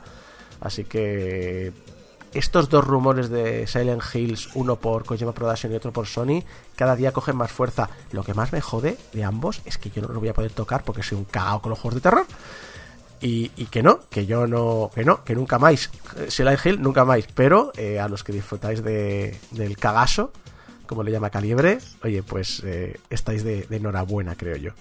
Pero lo- los rumores, a ver, yo he oído, por, por oír, he oído hasta la idea de que Sony quería comprar Konami, que Microsoft. Microsoft, se había metido por en medio, eran, eran los dos. Y yo no, es que es una cosa que no acabo de verle el sentido, o sea, a que Sony invierta pasta en la franquicia que no es suya. O sea, esto lo, cuando, porque como originalmente el, el orden de los rumores que, que al menos yo oí fue primero el que comentas tú de que directamente Sony se iba a meter en hacer un Silent Hill nuevo y, y después el rumor de que Sony podría estar en negociaciones para comprar Konami o al menos comprar sus principales eh, franquicias. Yo cuando oí el primero dije, a ver, sí que es verdad que tienes una... eh, puedes atraer a público, puedes atraer a potenciales jugadores, más sobre todo con los que tenían la mosca detrás de la oreja después de que se cancelara el Silent Hills. Sí, está eso ahí, pero no deja de ser un metiendo pasta en una franquicia que yo no controlo. Y además es una cosa que Sony, eso lo tiene clarinete. O sea, si tú ves em, los juegos que han salido ahora, que van a salir o que están en proceso de salir para PC, que los controla Sony, ves que detrás, al menos Sony se lleva algo por, por, por llevarlo a portarlo a PC. Con este, con este trato que se llevaría. Es una cosa que a mí no Es me que- acaba de. Es que Silent Hill, eh, yo creo en este caso, eh, porque sí estoy viendo por la webcam que Javi me está haciendo el, ge- el gesto de los dólares, de los, do- de los billets, pero, money, sí, money, pero money, money, money, en este caso, no tanto. en Es este que no- caso, eh, ¿Cómo, cómo que no tanto? a ver, en este caso creo que es más eh, un valor de marca, porque muchos usuarios y sobre todo la prensa, que esto es lo que vas a traer titulares, se han criado con la PlayStation 2 y Silent Hill y PlayStation 2 son dos cosas que están muy relacionadas. Sí, que salió la Play 1 y todo eso, pero hay mucha gente que se crió con PlayStation 2 y hay mucha gente que se crió con los Silent Hills para PlayStation 2. Están en otras consolas, sí, lo sé, pero no deja de ser un valor de marca. Y yo creo que esta inversión viene por eso, por darse un valor de decir, somos la consola seria, los que hemos estado siempre aquí, el valor seguro, no estamos con... que también los tenemos, tenemos el Fortnite y demás, pero eh, os damos un juego que no vais a encontrar en otro sitio, el terror, que es una... Yo creo que es una manera de vestir, de vestir un poquito más elegantemente a todo lo que es la marca PlayStation. Si esto se, obviamente, recordemos que estamos haciendo pajas mentales de un rumor. Y que Sony ahora mismo tiene, tiene la mejor red de, estudios trabajando para, para ellos en conjunto, e incluso comunicados entre ellos. Una cosa, lo mejor que está haciendo ahora mismo Sony es tener sus estudios trabajando en, franquicias. Y, y no solo esto, sino que van a sacar una consola nueva. Imagínate que anuncian la PS5 y dicen, el Silent Hill y es exclusivo de nuestra consola nueva. Imagínate el, el, el, el golpe de efecto que sería eso. Sí, porque Pero también de ventas de la consola. Sí, porque de hecho, una de las mayores críticas haciendo Microsoft, de hecho, el siguiente rumor es que IGN Podcast ha dicho que el próximo lunes eh, los usuarios de, de Xbox deberían estar muy emocionados porque va a pasar algo muy chulo. Y se están hablando de reboots y demás, pero claro, es que tienen razón. Lo que se está hablando estas últimas semanas es que, oye, todo el sistema de Microsoft está cojonudo, pero lo de los juegos, ¿qué? Porque sí, sí, tenéis Microsoft Game Studios, pero casi todo lo que estáis haciendo ya lo sabíamos porque lo estaban haciendo antes de que les compraseis. Pero eh, cierto es lo que dice Javi, eso, esa, parte, se- esta- esa parte se la compro. De sí, cuando salga la consola o cuando anuncien la consola, el poder decir tenemos un Silent Hill y es exclusivo. Bueno, eso de exclusivo depende de cómo lo, de cómo vayan las negociaciones. Porque repito, una vez más, sigue siendo una franquicia que no es suya. Si luego haces. eh, luego a Konami se le dice. Bueno, pues veo que esto está sacando pasta, pues No. Ojo, ojo que estamos diciendo que las- ojo que lo estamos diciendo que lo está programando la propia Sony, no lo está programando Konami. La está haciendo Sony. Si Bueno, pero la Sony, franquicia sigue siendo de Konami. Bueno, díselo al Bayonetta 2. A ver si sale el Bayonetta 2 en la PlayStation. ¿Alguien ha dicho bayoneta? Triggering. No sé, yo creo que, que estos rumores cada vez tienen más fuerza y cada vez se repite más en la misma línea y cada vez más y más y más. Eh, los rumores de Hill parece que cada vez cogen más fuerza. Me, me interesan más a nivel de conocimiento, obviamente, porque no lo voy a jugar, a lo, lo que haría Kojima. También significa que entonces Kojima no me haría otra cosa que podría jugar y entonces estaba ahí estaría ahí fastidiado, pero bueno, pero yo creo que, que va a ser interesante. Este, este final de año, este año va a ser interesante. ¿eh? A mí me gustan las cosas así inesperadas, entre los cambios de planes del coronavirus, los retrasos de lanzamientos precisamente por el mismo virus, eh, la fabricación de las consolas y las supuestas franquicias exclusivas de las que no sabemos nada y que nos tienen que convencer de que nos cambiemos el hardware, yo creo que va a ser un año fiscal, o sea, estamos hablando hasta marzo del año que viene, muy, muy, muy atractivo, muy interesante y sobre todo muy emocionante.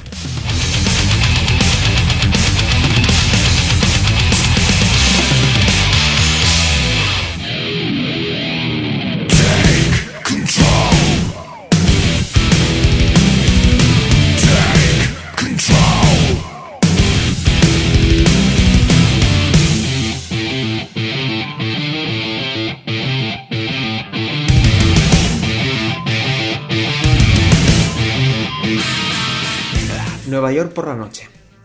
Una voz en tu cabeza te ha conducido hasta la entrada de las oficinas del Departamento de Control. No sabes cómo, pero tienes la certeza de que dentro se encuentran las respuestas a la desaparición, años atrás, de tu propio hermano. Las escaleras flanquean el acceso al cuartel general de la Oficina Federal de Control, un departamento de los Estados Unidos de América encargado de la coordinación interdepartamental de las distintas ramas del gobierno. O al menos eso es lo que creías. Nada más atravesar las puertas te das cuenta de que algo no cuadra. ¿Dónde está la gente? ¿Por qué el interior del edificio parece más grande que el exterior? Y sobre todo, ¿qué es ese resplandor rojo que parece que lo tiene todo?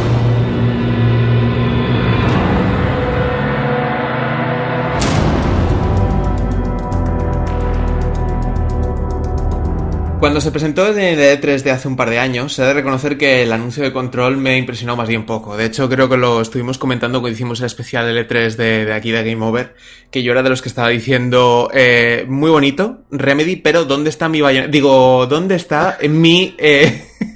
ya es la fuerza del hábito, perdón. ¿Dónde está mi Alan Wake 2? Eh, lo que se mostró dejaba un cierto regustillo a Quantum Break, el título que ya nos ofrecía unos tiroteos super vitaminados, en el caso de Quantum Break, eh, utilizando mecánicas de control del tiempo, hilados por una narrativa que ya es sello personal de la casa de, de Remedy, con tintes de ciencia ficción. Y aunque sí que es verdad que si coges control y lo reduces a su mínima expresión, mm, te queda exactamente lo mismo, el título que vamos a analizar hoy, eh, de Remedy Entertainment y 505 Games, ofrece mucho, pero que mucho más. En Control encarnamos el papel, bueno, mejor dicho, tomamos el control de Jessie Faden. No. La No, protagonista. Va a ser así todo el análisis, yo ya aviso. Uh, Eh, En Control tomamos el papel de Jessie Faden, la protagonista que no tardará en descubrir que el verdadero propósito de eh, la Agencia Federal de Control eh, no es otro que el de lidiar con amenazas extradimensionales y recopilar y estudiar una serie de objetos de características paranormales conocidos como objetos de poder. ¿Esto no era almacén número 13? Es que bebe, eh, una de las cosas que tiene este juego es que bebe de un montón de referencias de eh, series de televisión, novelas, eh, videojuegos, eh, incluso creepypastas, que lo mencionaremos un poquito más adelante, que tienen una temática similar y cuyas referencias no paran de aparecer así en puntitos pequeños a lo largo del juego. Es increíble la cantidad de, referencias que puedes llegar a encontrar en control de un montón de novelas, textos, tal, que tienen prácticamente el mismo hilo argumental. La llegada de Jesse a la casa inmemorial, inmemorial, que es otra forma de que el juego tiene de denominar a, a las oficinas centrales, eh, no podía haber ocurrido en peor momento. Un virus proveniente de otra dimensión ha decimado a los trabajadores que se encontraban en su interior y ha convertido un gran número de ellos en entes hostiles, desatando el caos en las instalaciones al consumir los poderes de objetos que de normal están contenidos por su peligrosa naturaleza. Por si no fuera poco, los supervivientes que han logrado hacer frente al GIS, que es como se denomina el virus, están sin alguien que les capitanee. El director de la agencia ha fallecido en extrañas circunstancias junto a una pistola de aún más extrañas características. Al comenzar el juego, nos haremos con este peculiar arma, más bien la, pi- la pistola nos acepta a nosotros como portador de la misma, y con ello nos convertiremos en la nueva directora de la agencia, o mejor dicho, a la pringada a la que le va a tocar poner un poco de orden a este descontrol. O sea, el, el título del juego lo que viene a hacer es. Bueno, esto, esto. eh, a ver, que lo tenéis todo tirado por los suelos. Un poco de control aquí. de. Exacto, hay que, hay que limpiar un poco la casa, pero tú ponte en la mente de una persona, o sea, te pones en, el- la mente de la persona, la protagonista del juego, y en los 10 primeros minutos ya sabes que estás ahí porque hay algo en tu cabeza que te está diciendo que estás en el lugar adecuado probablemente, probablemente para encontrar pistas sobre la desaparición de tu hermano. Te das cuenta en 10 minutos que todo lo que tú creías de la Agencia Federal de Control es una mentira y esto es una conspiración eh, que lleva existiendo décadas, que existen otras dimensiones y que no solo existen, sino que de otra dimensión ha venido eh, un virus, un ente, eh, y ha poseído a todos los trabajadores que se encontraban dentro de las oficinas. Y que de repente, como el director ha muerto, un arma de origen extraterrestre te ha aceptado a ti como nuevo portador y eso te convierte automáticamente en la directora de la oficina. ¿No se han dado cuenta que a lo mejor es el troyano? Funcionarios, la película. Pues Eh, lo eso esto los es lo 10 que primeros pasa- minutos. Esto es lo que pasa cuando no pagas la licencia de Windows Defender. Pues todo eso son los 10-15 primeros minutos del juego, ya para, para ir entrando así, digamos, en materia. Volviendo al tema de la pistola. Eh, la pistola será nuestra única arma durante el transcurso de todo el juego. Pero al igual que el resto de objetos en la casa inmemorial, la naturaleza paranormal le dota de una versatilidad increíble, ya que es capaz de alterar su forma para ofrecer distintos modos de disparo que iremos desbloqueando conforme vayamos avanzando en el juego. Desde el clásico disparo estándar, es decir, pistola pium pium pium, cada clic es un disparo, hasta un disparo de tipo escopeta, un disparo de precisión eh, similar al de un arma de francotirador o una cadencia de fuego aumentada eh, similar al de una ametralladora. Todo esto sin cambiar de arma. O sea, es la propia pistola la que es capaz de eh, metamorfosearse en distintos modos de disparo. Aparte de esto, esta pistola es capaz de eh, incorporar mejoras para cada modo de fuego, lo que le permite reducir el tiempo de, re- de recarga, de apuntado, ampliar la munición por cargador. Al ser una pistola, eh, digamos, paranormal, no existe el concepto de ir recogiendo munición o ir recopilando armas o ir cargando la pistola, pero sí que es verdad que eh, una imposición artificial eh, sí que requiere que mm, pasadas una serie, una cantidad determinada de tiros, que se puede reducir conforme más eh, vayas poniendo mejoras al arma, tengas que recargar virtualmente o la, o la pistola se tenga que re- re- Reordenar. reordenar, sí, es- no encontraba el término, sí, re- readaptar la forma para, para volver, volver a disparar. Hay otras mejoras que incrementan la precisión, eh, que incrementan el daño infligido y muchas otras características que bueno, son comunes a eh, juegos de acción en los cuales tienes un árbol de habilidades que te puedes ir, eh, que puedes ir mejorando. Eso sí, incluso aunque avancemos lo suficiente como para desbloquear todos los modos de disparo, una, un- el punto malo, digamos, de esta pistola es que eh, solo puedes alternar entre dos modos de disparo en, la acción, solo puedes tener dos modos de disparo eh, activos, no simultáneamente, sino que puedes alternar solo entre dos de los cuatro que te puede ofrecer llegar a ofrecer en total el, arma. Si quieres equipar otro modo, que ahora mismo no lo tenías equipado, tienes que acceder a un menú eh, intercambiar uno de los modos por el segundo que quieras para solo tener dos en activo. Es una mecánica que a mí me ha sorprendido y aunque probablemente no se diga de forma oficial, es bastante posible que durante el desarrollo todos esos modos estuvieran eh, desbloqueados por defecto eh, para el arma en algún momento del desarrollo del juego, pero eh, una de las cosas que tiene este, este título Control es que como el desarrollo de la trama no es lineal, sino que puedes volver a hacer misiones secundarias, revisar eh, áreas que ya habías desbloqueado, es bastante posible que sea una restricción artificial que se haya implementado por el hecho de que eh, si avanzas mucho durante las primeras fases del juego, luego las fases de cara hacia la mitad y hacia el final del juego, eh, tienes un arma tan tan tan tan tan poderosa que los enemigos no, no te duran nada. Bastante probable, porque si no estaría muy roto. Estaría el hecho de tener que estar tú restringiendo diciendo, bueno, llevo encima a, a respuesta rápida solo un par de tipos de arma, hace que te tengas que pens- pensar un poquito más la estrategia en cada, en cada zona. De hecho, eh, por parte de la acción, cuando he dicho que el único arma del juego que llevabas era esa, eh, no era del todo cierto, porque la segunda arma eres tú. ¡Nos han Eres- mentido! Eres la propia protagonista. Era una verdad a medias. Eh, la segunda arma eh, eres tú, eres Jessie. Como no podía ser de otra forma, en una agencia que es capaz de lidiar con lo paranormal, también es capaz de otorgarte ciertos poderes que te van a venir de perlas para luchar contra la invasión extradimensional. Además, has desbloqueado ya el máximo rango eh, dentro de la agencia, que es el de directora, con lo cual pues tienes acceso ilimitado a todo el conocimiento que la Casa Inmemorial te puede otorgar. Eso es peloteo. Sí. Ha subido, no, no, por, no porque está capacitada.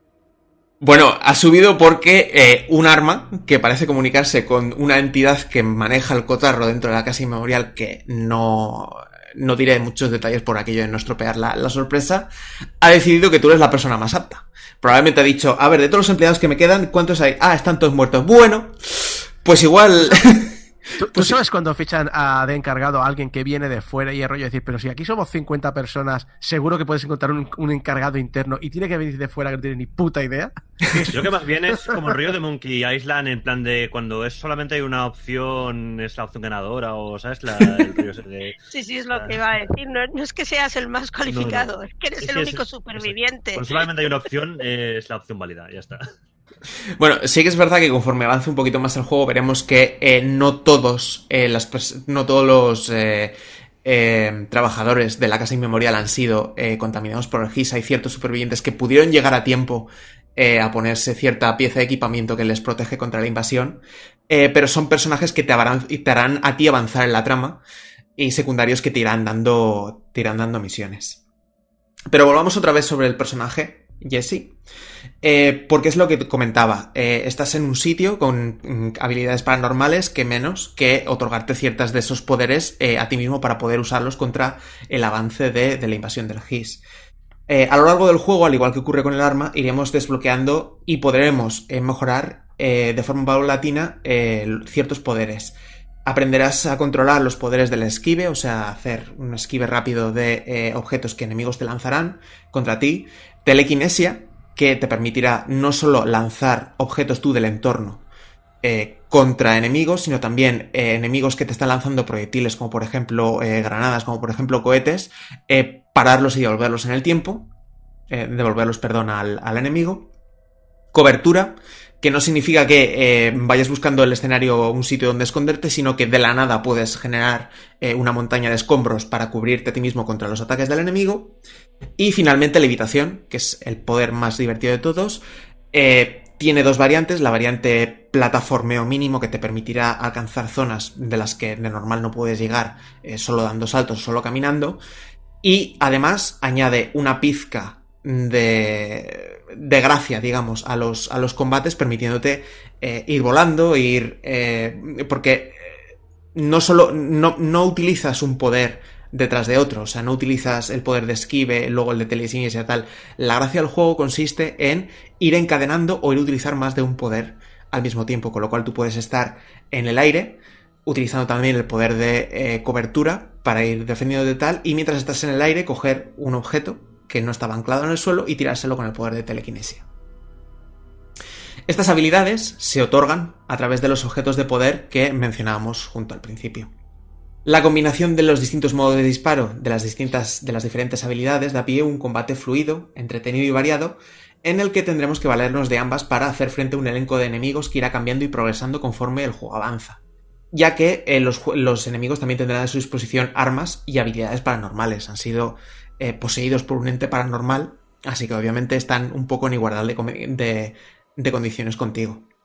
Exceptuando contados enfrentamientos contra jefes finales, los enemigos te atacarán en grupo y normalmente combatiremos contra distintos tipos de enemigos a la vez, lo que requerirá hacer uso de todas nuestras habilidades eh, a nuestra disposición para infligir el mayor daño posible a los distintos puntos débiles. Eh, los enemigos, que al principio serán eh, los clásicos que se lanzan contra ti porque su única forma de infligirte daño es atacándole directamente cuerpo a cuerpo, irán pasando por enemigos que cuyo estado natural es la liberación, o sea que siempre van flotando y que son capaces de esquivar objetos que tú les vas lanzando, a enemigos que tienen eh, ciertos puntos débiles o que solo son vulnerables cuando les atacas eh, de una determinada forma o en un determinado momento.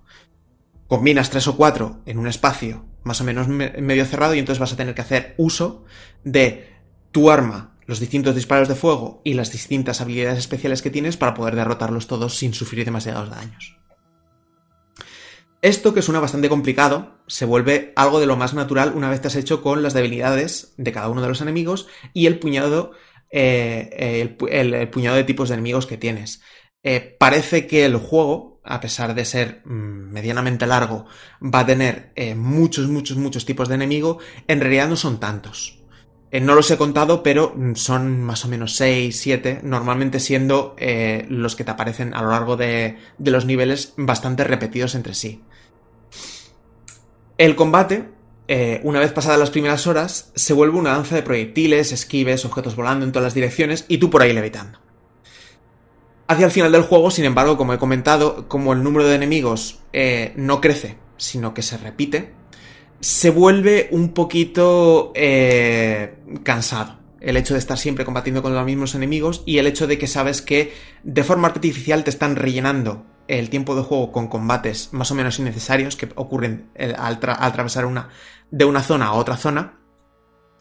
Eh, meramente por el hecho de eh, lanzarte enemigos contra ti. De hecho, a mí me ha pasado varias veces que si resulta que la habilidad del viaje rápido no me deja en el sitio al que yo quería ir y tengo que caminar un poco para atravesar de una zona a otra, eh, hay veces que me salen combates que yo directamente paso. Utilizo el esquive para eh, hacer, hacer zancadas rápidas de un lado para otro y yo paso, porque son enemigos contenidos en una zona y no me interesa ahora mismo. Estoy a punto de iniciar una misión, estoy a punto de ir a otro sitio donde me interesa conseguir cierto coleccionable y paso.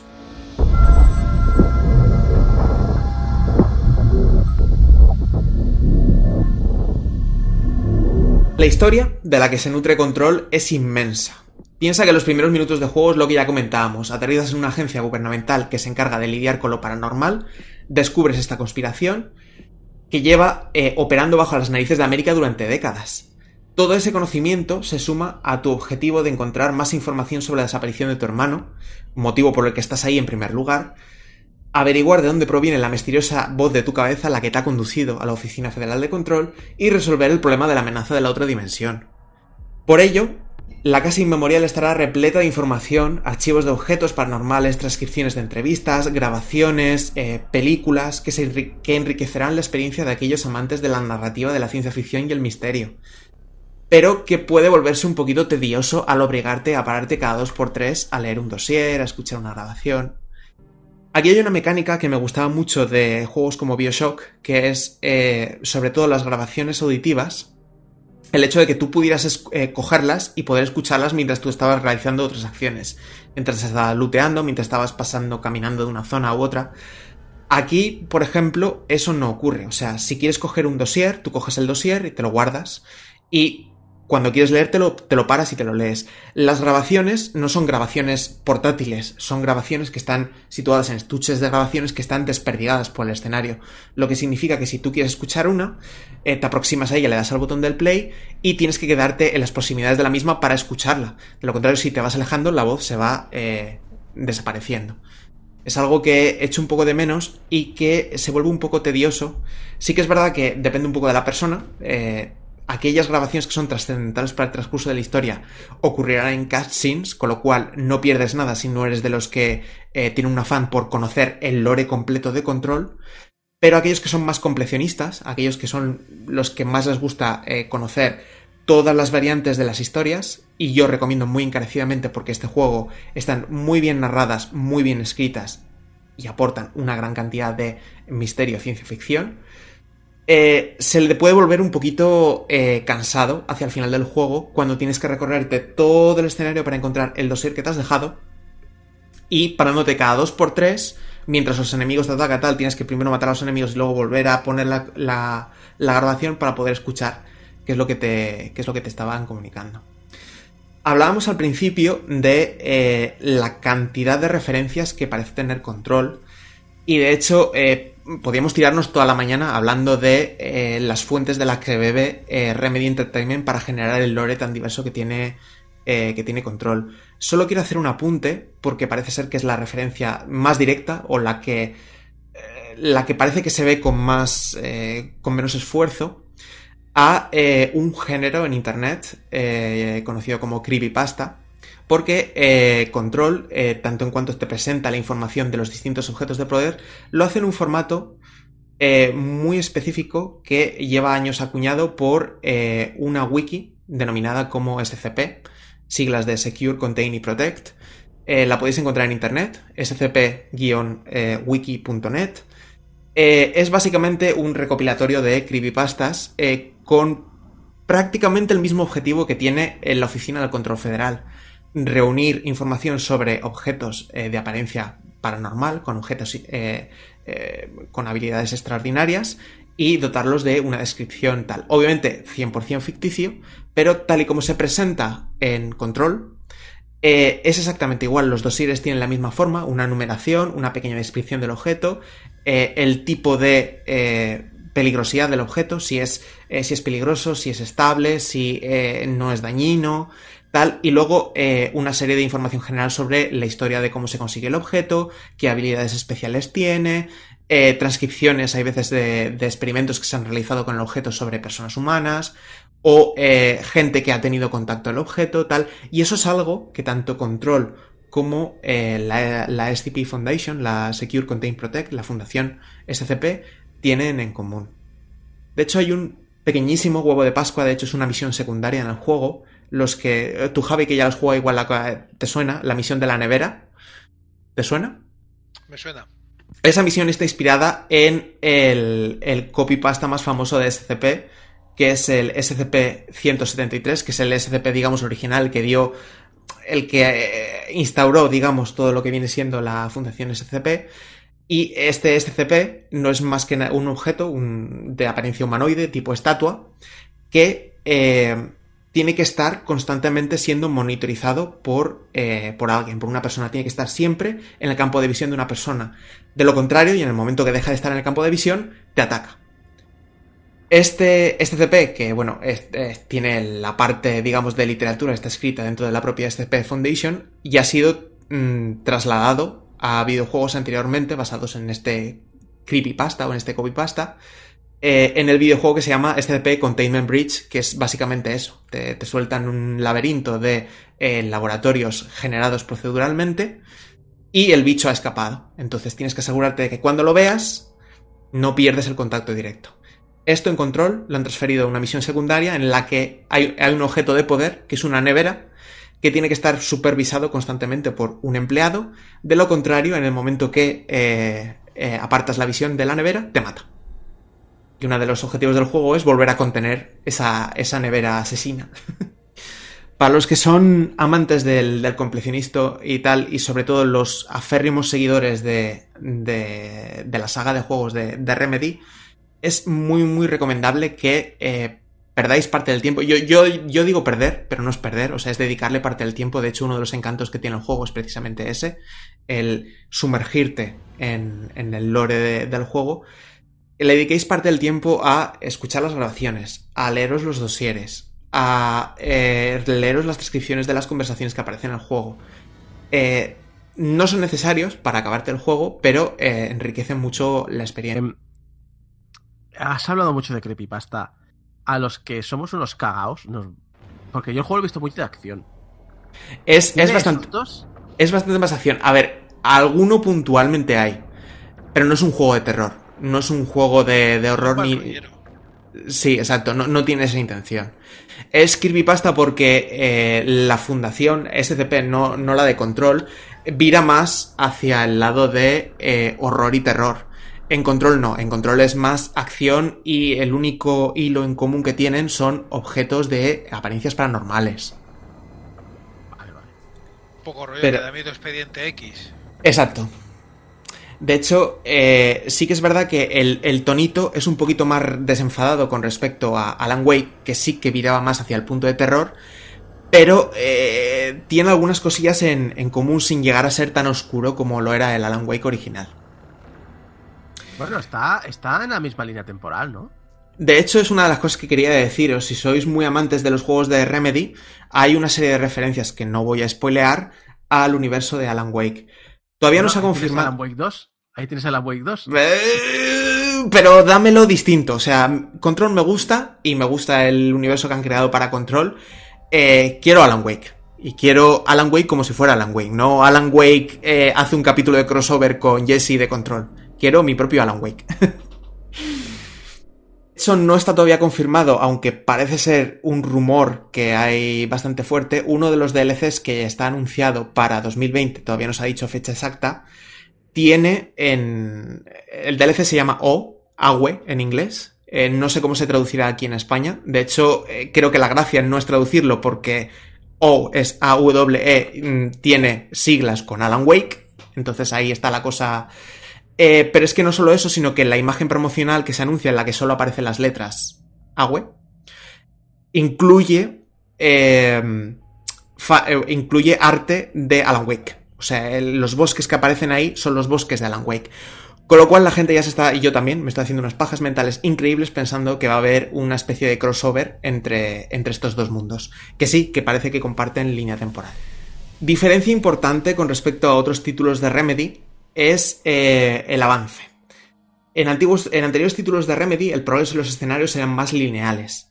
La casa inmemorial se presenta como un mundo abierto que te permite explorar sus rincones de cualquier momento siempre y cuando hayamos desbloqueado el área avanzando lo suficiente como para poder hacer frente al GIS en ese sector y retomando los puntos de poder, o como a mí me gusta llamar los puntos de control, Oh, que están desperdigados. Pues aún quedan un par.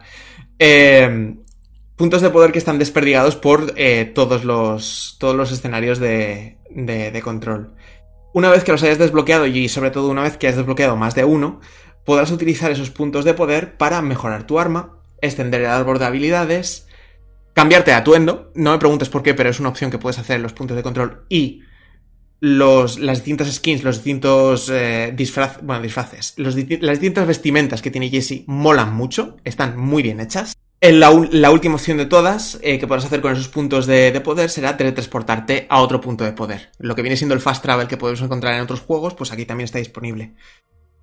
Y es algo muy, muy, muy necesario. Básicamente porque eh, los escenarios son increíbles. Ya lo hablaremos cuando lleguemos a la- zona del diseño. Además de la historia principal, eh, podrás volver a visitar zonas ya desbloqueadas para realizar misiones secundarias. Estas misiones secundarias, salvando contadas, eh, serán todas del palo. eh, vuelve a tal área para defenderla contra eh, una horda de enemigos del eh, derrota a un poderoso enemigo. mm, rescata a tal persona. vamos, misiones clásicas que puedes encontrar en otros juegos como The Division que cuando ya has hecho dos o tres del mismo palo, no hacen más que estorbarte.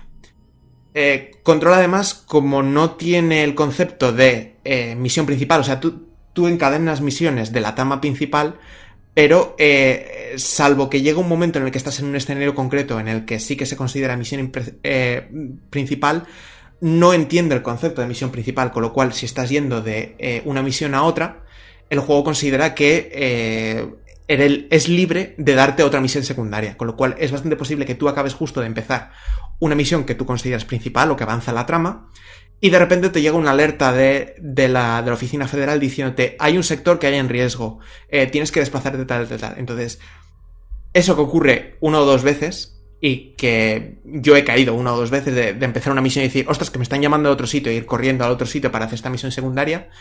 Cuando ya te ocurre cinco o seis veces, dices que le den por saco a ese otro sector. Es una misión secundaria. No, no hay penalización. Es una misión temporal. Te dice, o vas en este sitio mm, en cin- 15 minutos o eh, la misión desaparece. Y es como... Tiene algunos, tiene Perfecto. algunos beneficios, tiene algunos beneficios cumplirla, Exacto. pero llega, pero llega un punto en que dices, "Mira, me- es que me da igual. Se, pues se ponen un poco pesado con esto. Sí. De hecho, a mí me recordó mucho a la mecánica de ser hackeado de, en el juego eh, Watch Dogs, que cuando lo juegas online, como el mundo se considera compartido con el resto de jugadores, hay jugadores que se te meten en tu partida para hackear tal tipo Dark Souls también, invasiones, tal, que a mí personalmente hizo que las veces que le dedicaba el tiempo a jugar y avanzar las tramas en Watch Dogs 2, hacía que eh, iniciara el juego en offline. O sea, desconectaba internet y jugaba solo en online, porque resultaba muy cansado. Y lo mismo me está pasando con Control. Cuando quieres avanzar en la trama, quieres avanzar en la trama. Que luego te apetece un día más el estar de grindeo, de ir subiendo tus estadísticas, de desbloquear el lore secundario tal. Perfecto. Pero eh, entorpece mucho la, la misión principal. De hecho, una de las cosas eh, que comentábamos con respecto al arma principal es que eh, el árbol de habilidades también está muy roto en ese aspecto. Si al principio eres de los que les gusta eh, perderte por los escenarios, realizar todas y cada una de las misiones secundarias olvidarte la principal hasta que llegue el momento tal, acaba llegando un punto que cuando llegas a la versión a la, a la misión principal, sobre todo en el tercio final del juego, que has desbloqueado todos los poderes, has desbloqueado todas las mejoras, has desbloqueado todos los modos de disparo del arma y los enemigos no te duran nada. Llegas ahí y haces pa, pa, y ya está. Se acabó. Entonces, eh, si quieres obtener la mejor experiencia del juego, tienes que ser un poco equilibrado, en tanto en cuanto no aceptes todas las misiones secundarias, no grindees hasta más no poder al principio, porque si no el juego te va a durar eh, un santiamén. Los niveles son uno de los puntos a destacar del juego, no por su inmensidad que también, porque a escala estamos hablando de kilómetros cuadrados para explorar, sino también por su increíble diseño que les ha hecho ganar el premio a la mejor dirección artística en los Game y en los DICE Awards. Una agencia que se encarga de trabajar con otras dimensiones y objetos paranormales no va a pasar la oportunidad de usar este conocimiento para expandir sus propias instalaciones. Dentro de un edificio de oficinas de apariencia, de apariencia eh, eh, anodina, de hecho, está inspirado, no sé si conocéis el edificio AT&T, eh, las oficinas centrales de AT&T en los, en los Estados Unidos de América. Son unas oficinas... Sí, vi fotos por, por culpa de esto del juego. Pues es un edificio hormigón al- sin absolutamente ninguna ventana.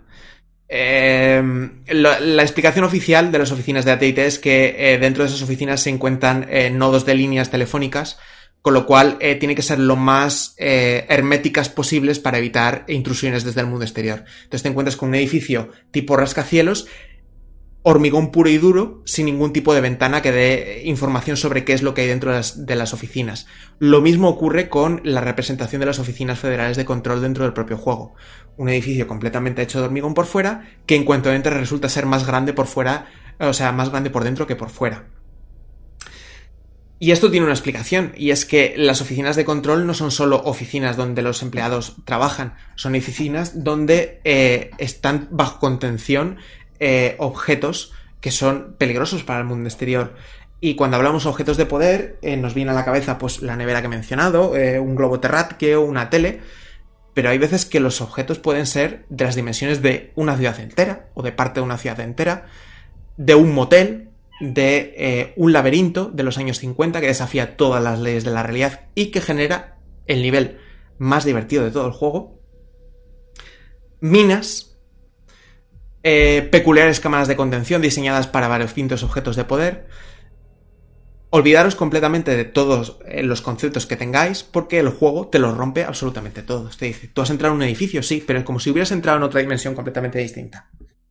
Puedes tener salas eh, que lleguen hasta el cielo, o, que, o subsuelos que, sean, que se extiendan prácticamente durante kilómetros. No hay absolutamente ninguna convención con la realidad.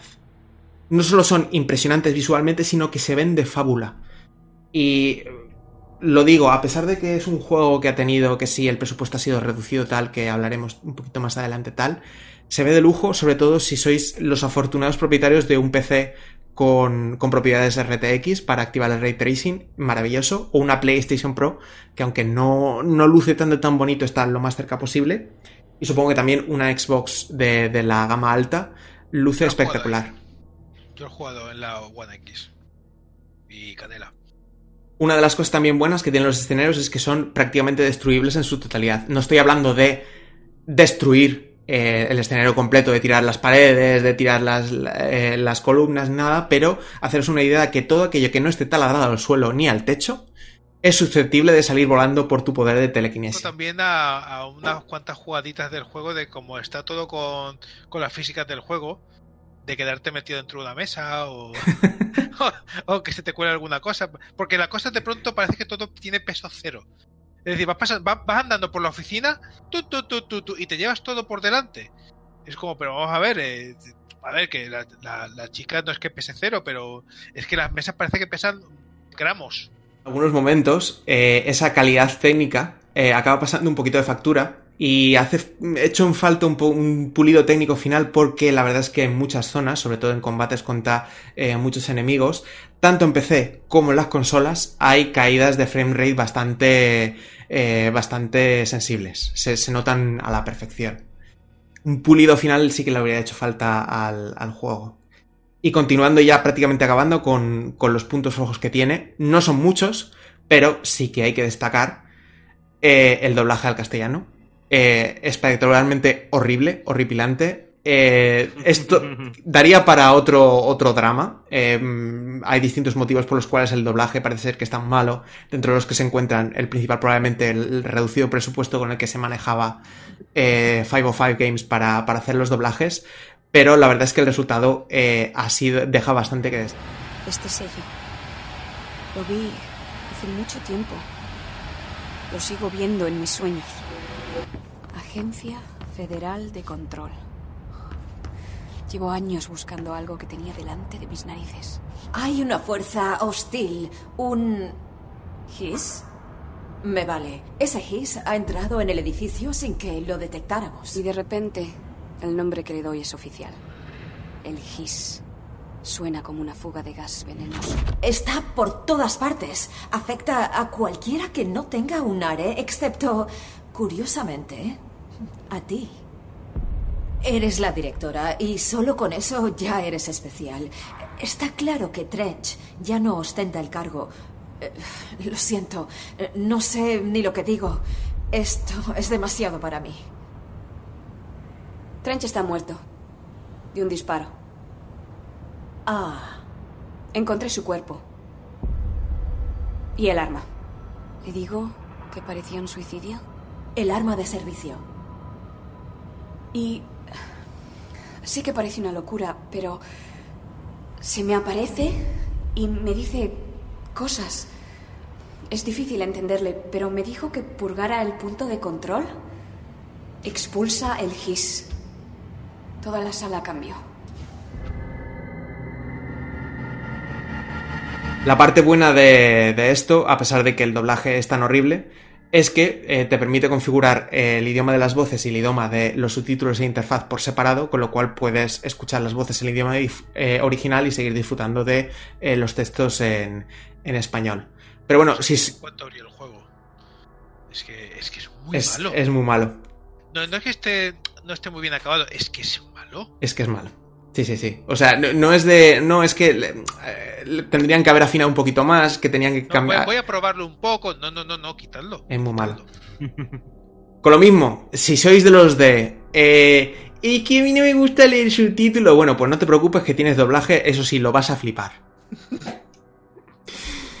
Otro puntito malo, no es que sea malo del todo, pero eh, la banda sonora, salvando el pedazo de temazo que ha sonado justo al principio de la sección, Take Control, es bastante modestita y normalita, bastante ambiental, cambia un poquito en cuanto estás eh, luchando contra enemigos, pero en general es, es bastante olvidable. Control es una de esas joyas que pasaron desapercibidas en su lanzamiento. Mm, No sé muy bien si es porque no tuvo la publicidad que tenía que haber tenido, si porque empecé el lanzamiento estaba limitado a Epic Games y, bueno, ya sabemos, siempre hay un poco de roce con gente que no puede conseguir el juego en Steam o puede conseguirlo en su tienda eh, habitual, o eh, mm, porque sencillamente no era un triple A súper esperado. Eh, lanzarlo en agosto de 2019 tampoco quizás es que ayudará demasiado, pero por su calidad narrativa, su original combate, su increíble diseño y aprovechando el, reci- el- el reciente lanzamiento de su DLC Foundations, el modo de foto, que no mm, os aseguro que vais a tener que utilizarlo porque el juego es precioso, y que como ya lleva un tiempo en el mercado mm, ya se ha rebajado, ya no lo tenéis que comprar al precio completo, sino que podéis encontraros algunas ofertitas interesantes, no deberíais dejar pasar. Por ello, mi puntuación es Recomendable.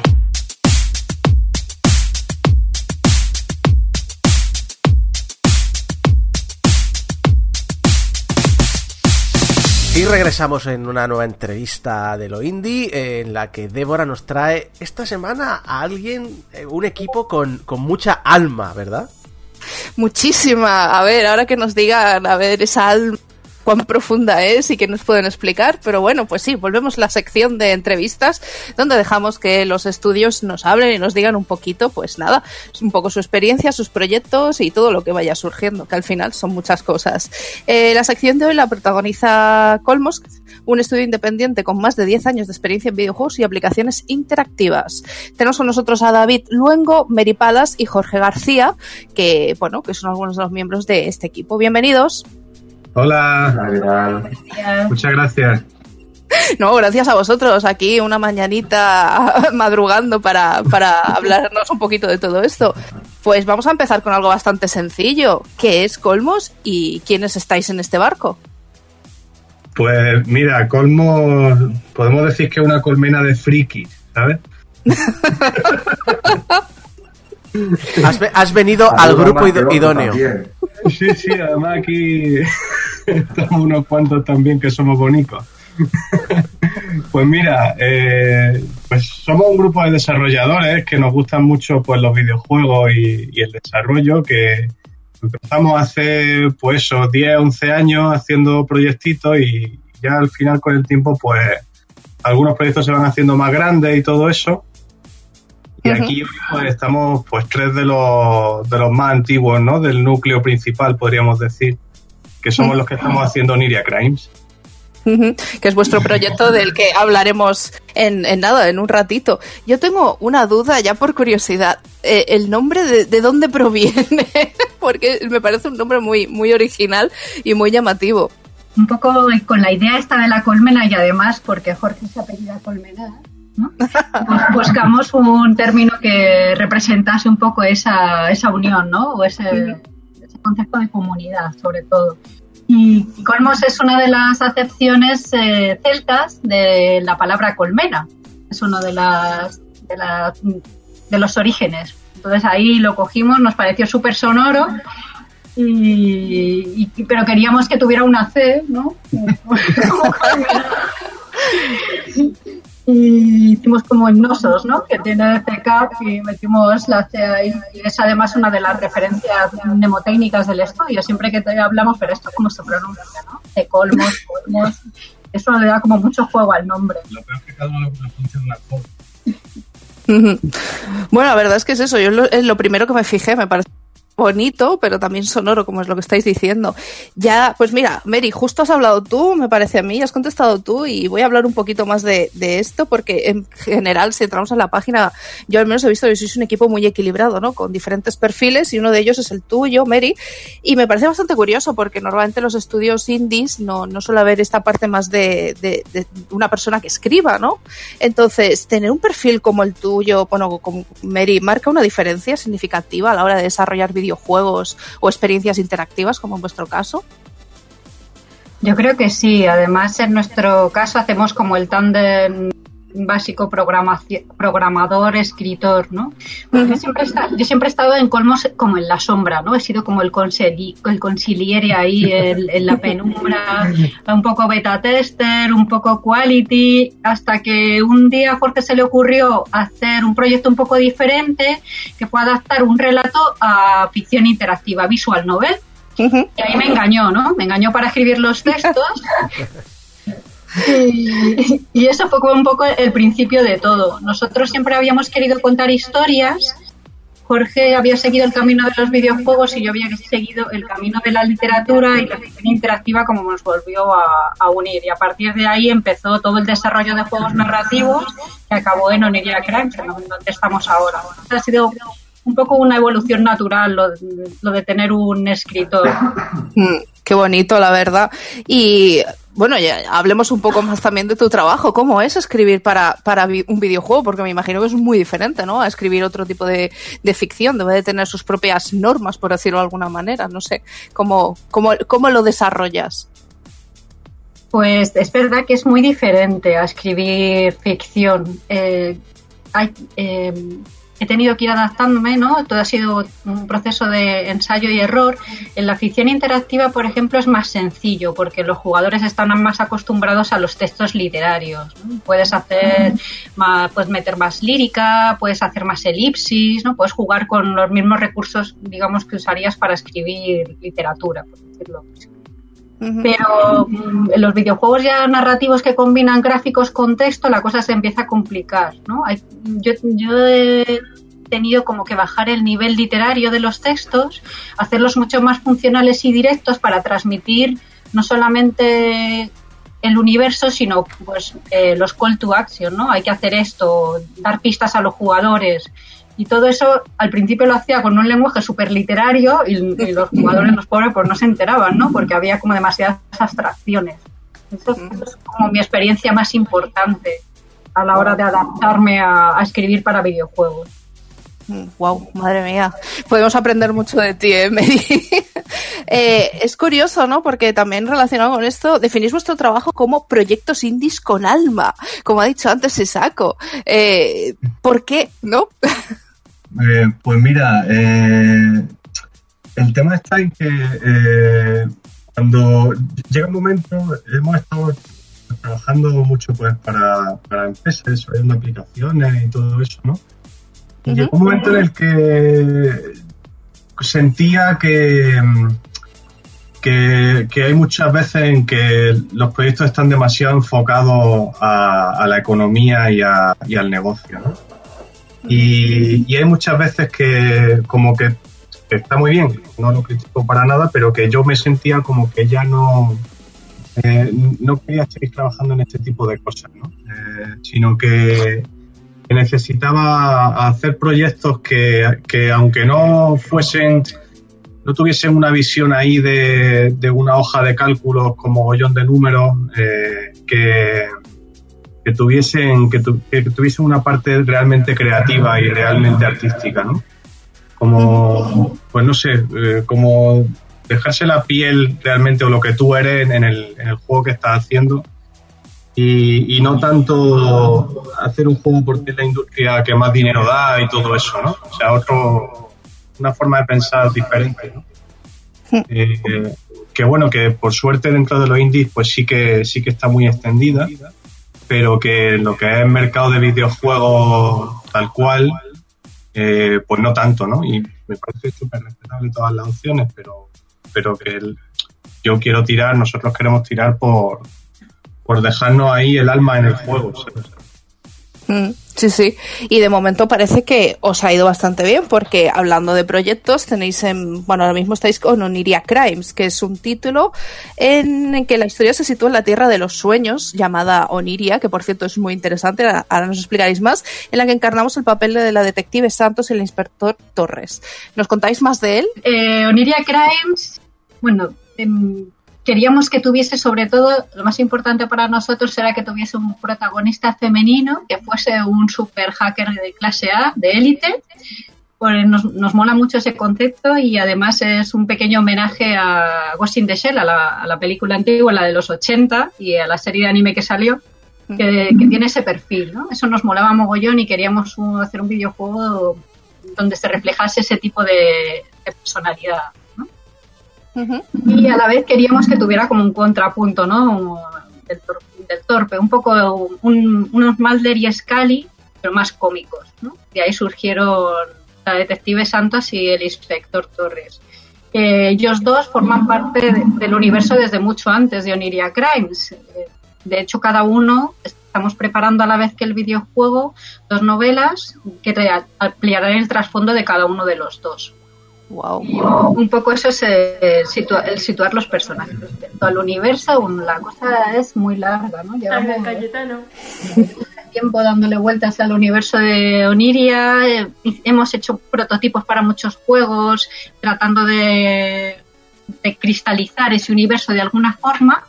Y todos esos experimentos nos han llevado un poco a Oniria Crane. De que, de que te lees El Señor de los Anillos cuando eres joven y ya te pasas toda la vida queriendo hacer una Tierra Media, ¿no? Pues... Vamos, vamos, la- el, el sueño de cada friki que tenemos nuestra. Os suena, ¿verdad? Sí, sí. Pues nada, al final, después de muchos rodeos, pues como hemos acabado un poco aquí, ¿no? Hemos conseguido cristalizar y condensar nuestro propio nuestra propia experiencia onírica y nuestro propio universo en, en esto. un friki de los sueños lúcidos, o grababa diarios de sueños, hacíamos meditación para intentar ahí entrar en la barrera del subconsciente y, y generar todo, todo- generar experiencias oníricas, ¿no? De hecho, el día Creme se basa en un sueño que yo tuve. Empezó todo ahí, ¿no? Tuve un sueño eh, y ese sueño se convirtió, digamos, en el, en el trasfondo inicial del primer caso del juego y a partir de ahí arrancó todo. Wow. una duda, ¿hasta qué punto es complejo crear un mundo así? Porque con entidad y lore, ¿no? Porque luego hablaremos de otras, de otras, bueno, de otras experiencias inmersivas que, que habéis hecho. Entonces es, es muy curioso, ¿no? Pues estabais hablando un poco del Señor de los Anillos y tal, pero yo me imagino que es un trabajo brutal, ¿no?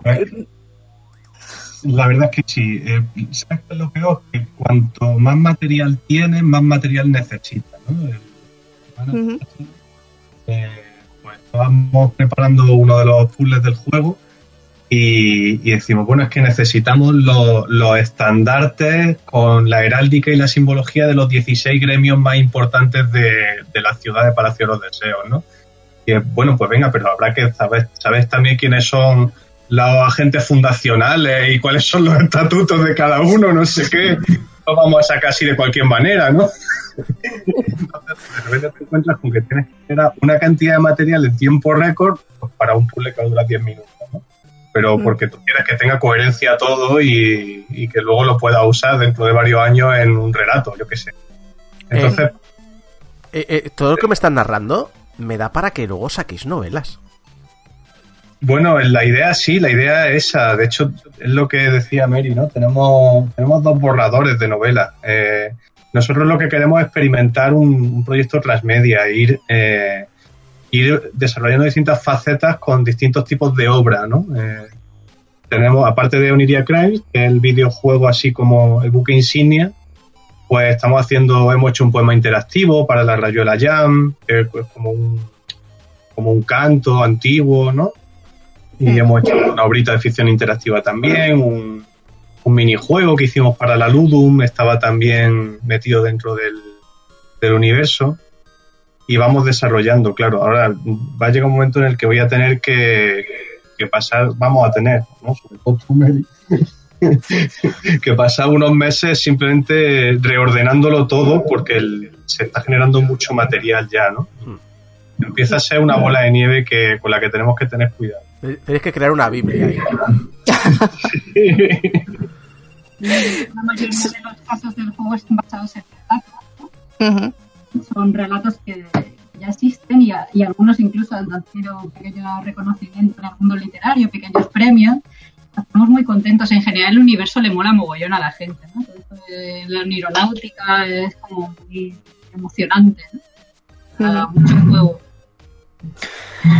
Sí, en concreto hace un momento hablabais de, estas experiencias un poquito paralelas, que estamos hablando de Cantos Escarlata y Sueñan los fantasmas con ovejas zombies, eh, dos propuestas interactivas que combinan pues lo que habéis comentado, poesía y un poco un elige tu propia aventura, que yo misma he, jugado en Itch.io, que es una de las plataformas, bueno, la plataforma que usáis un poco para, para exponer vuestros juegos. Entonces, ¿cómo se os ocurrió hacer, hacer esta hibridación, ¿no? Combinar todo esto, porque no, no es muy común verlo, verlo en los videojuegos. Pues ahí yo creo que soy la culpable absoluta. Pero, eh, todo esto en parte está relacionado con, con mi búsqueda de, de fórmulas narrativas diferentes, ¿no? De experimentar distintas formas de narrar. Y, y, yo estaba tirando mogollón por lo literario, pero cuando descubrí la interactividad, digamos, cuando la descubrí como creadora, ¿no?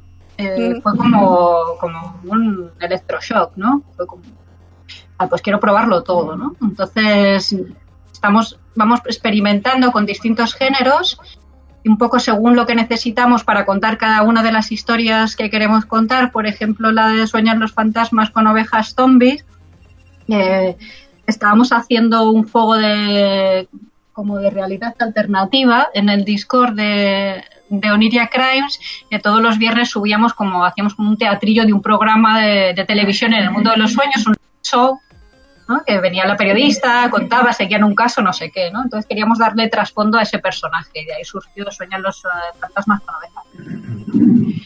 El, en los cantos escarlata un poco también, ¿no? Queríamos, eh, hay un personaje muy importante en el videojuego y queríamos eh, contar un poco su trasfondo para que cuando la gente se lo encuentre en el videojuego eh, despierte su interés y sepa que es un personaje súper importante, ¿no? Cantos de Escarlata vienen a, a, contar el trasfondo de ese personaje, ¿no? Y son un poco un homenaje también al Beren y Lucien de Tolkien. Es un, es un juego que te permite eh, ver las dos versiones de dos amantes de una, de una historia, ¿no? Una batalla épica dentro del mundo de los sueños. Un poco así va surgiendo todo, ¿no? Estamos pensando que cómo vamos ampliando eh, los trasfondos de los personajes o las historias y buscamos como la mejor fórmula narrativa para desarrollar. Volviendo a Oniria Crimes, eh, tuvo una demostración, un prototipo, precisamente la plataforma de la que hablábamos, Itch.io, ¿no? Que es, es, bastante importante. Así que, eh, oyentes, si no la conocéis, meteos ahí un poquito y, y buscad. Eh, ¿Cómo fueron las experiencias? Eh, ¿Los ayudaron al desarrollo, los comentarios de, de, las personas que probaron los prototipos a la hora de ahora empezar ya a desarrollarlo y en el lanzamiento que vendrá en un tiempo? Sí, la verdad es que la plataforma Itch.io nos gusta mucho porque es una es muy rápida y es muy es muy amable, ¿no? Porque es muy fácil subir un juego y que ya la gente te esté dando feedback al poco tiempo. Y el, el, los primeros prototipos de Oniria Crimes los probamos en físico y, y también los colgamos para que la gente lo pudiese descargar. Y el feedback fue muy bueno y, y muy útil porque sobre todo te das cuenta de dónde están metiendo la pata, ¿sabes? Eh, dónde, qué cosas no están funcionando. Si eh, estábamos en la fase de, preproducción realmente, entonces estábamos como, poniendo la mecánica ahí a recibir un punching bueno, a ver, a ver qué pasaba con ella. Y, y los primeros testing lo que nos hicieron descubrir fue que habíamos metido eh, una mecánica demasiado pronto. Eh, entonces, no era necesaria realmente. Los jugadores como que después de un rato jugando no la habían usado, aunque podían usarla, y cuando llegaba la hora de que la tenían que usar ya era como redundante. Entonces esa mecánica la suprimimos directamente, la quitamos del juego eh, y, la, y la convertimos en una especie de puzzle mucho más adelante. Y el jugador está más acostumbrado a todo, ¿no? Mm. Y yo creo que es muy útil eh, la plataforma y, y, sí que la recomiendo. Bien, bien. Y ya, yo me voy a meter en terrenitos así pantanosos. ¿Tenéis una fecha de lanzamiento para Oniria Crimes? Es que, eh, claro, yo estuve el otro día trasteando y viendo, y viendo gameplay y demás y fue como, creo que necesito este juego para ya. pues, eh, hace listo para septiembre de este año. Septiembre, ¿no? Sí, vayamos diciembre o a, o a noviembre, dependiendo de los ports, porque el juego va a salir en, en cinco idiomas y, y va a salir para, para Steam, para Switch y para Play y seguramente una versión móvil también. Entonces, eh, seguramente eso nos, nos lo, nos lo mueva a octubre o por ahí, pero vamos, por ahí va a estar, por ahí va a estar, septiembre, octubre, eh, va a estar previsto el lanzamiento. ¿Y, ¿Y cómo es desarrollar para tantas plataformas? Pues mira, eh, afortunadamente eh, el de los ports se encarga nuestro publisher eh, y nosotros solo tenemos que hacer la versión PC. Yo les pregunté, oye, mm, cuando esté desarrollando, esté programando, ¿tengo cuidado o, o yo voy a saco y ya va? Pero tú tira y no te preocupes. Que ya, que nosotros luego nos ocupamos de los Tú, tú dile al publisher, eh, oye, ¿y a cuánto y a cuánto se paga la exclusividad de Epic? Bueno, habrá que hablarlo con ellos. A ver qué tal. Uno de, los, uno de los caballos de batalla de todo esto de los bueno, los idiomas, ¿no? Porque la- el humor que tiene el juego es- eh, no es tan fácil de traducir. ¿no? Ya hemos tenido la experiencia con, con la demo que, que hicimos y que traducimos, traducimos al inglés. y Ahí quedaba como que no, no, no quedaba tan gracioso, ¿no? Como, como en español. Y ahí ya tenemos que hilar muy fino. Eh, Todavía el inglés, el francés y el italiano lo podemos controlar. ¿no? Si no, a, a revisar si encaja, ¿sabes? Ya, ya. Hombre, es que localizar un juego no es fácil, por lo que a mí me han dicho. o sea que sí, sí, estáis haciendo un trabajo increíble. Y otra de las cosas que, aparte del humor, que creo que destacan bastante de vuestro título, es el apartado gráfico. ¿Cómo se os ocurrió? Pues bueno, mira, aquí hablo yo ahora. Genial. Eh, Genial, David. Pues mira, siempre, como ya hemos dicho, pues siempre hemos sido un amante de la novela gráfica, ¿no? Antiguas, como Monkey Island, por ejemplo. Y, creemos que el voxel art eh, nos gustaba por esa evolución que nosotros creemos que debería tener el pixel art, ¿no? Y además ese estilo, voxel, también viene muy bien con esta, con este, con este tipo de historia, también, eh, bueno, aparte de que el misterio, como también tiene ese puntito de humor, ¿no? Yo creo que, que encajaba mucho, ese, ese tipo de, de arte. Ujú. Pues la verdad es que sí, porque creo que es una de las cosas que destacan muchísimo, ¿no? Porque tú entras y dices, ¡ay! Pero es que mira qué bonito. Además es que los escenarios y todo son como, como muy especiales. Pero bueno, eso ya lo dejaremos que los oyentes, los oyentes lo toquen. Pero claro, es que es tan especial este título que habéis ganado varios premios, pero no solo con él, sino con, con el resto de vuestra trayectoria. Y el último, el Special Audience Award de la Valencia Indie Summit 2020. Eh, pero bueno, no es el único. ¿Os ayudado de alguna manera como estudio ganar estos premios? Eh, pues yo creo que Tenemos ideas enfrentadas al respecto. Ah, Eso me gusta, ideas enfrentadas. empieza, empieza. no sé, yo por un lado diría que en realidad no, porque son premios muy locales y, y bueno, y al fin y al cabo pues no son, no son premios internacionales así famosos y tal. Entonces, pues bueno, en la práctica, mm, pues no. Pero Bueno, siempre puedes poner el laurel en el tráiler, ¿no? Que esto siempre da mucho. Hombre, y siempre Qué visibilidad, un poco, ¿no? Para seguir.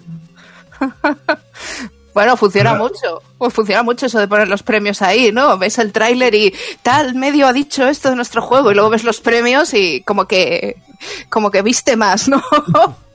sí, hombre, sirve para vestir el juego, eso es verdad. Y yo me imagino que también nos hacéis más casito, ¿no? Si tenemos algún premio por ahí, pues, los medios de comunicación.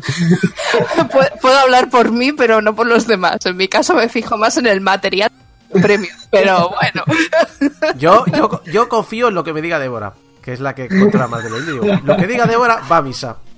Ah, ahora me entero.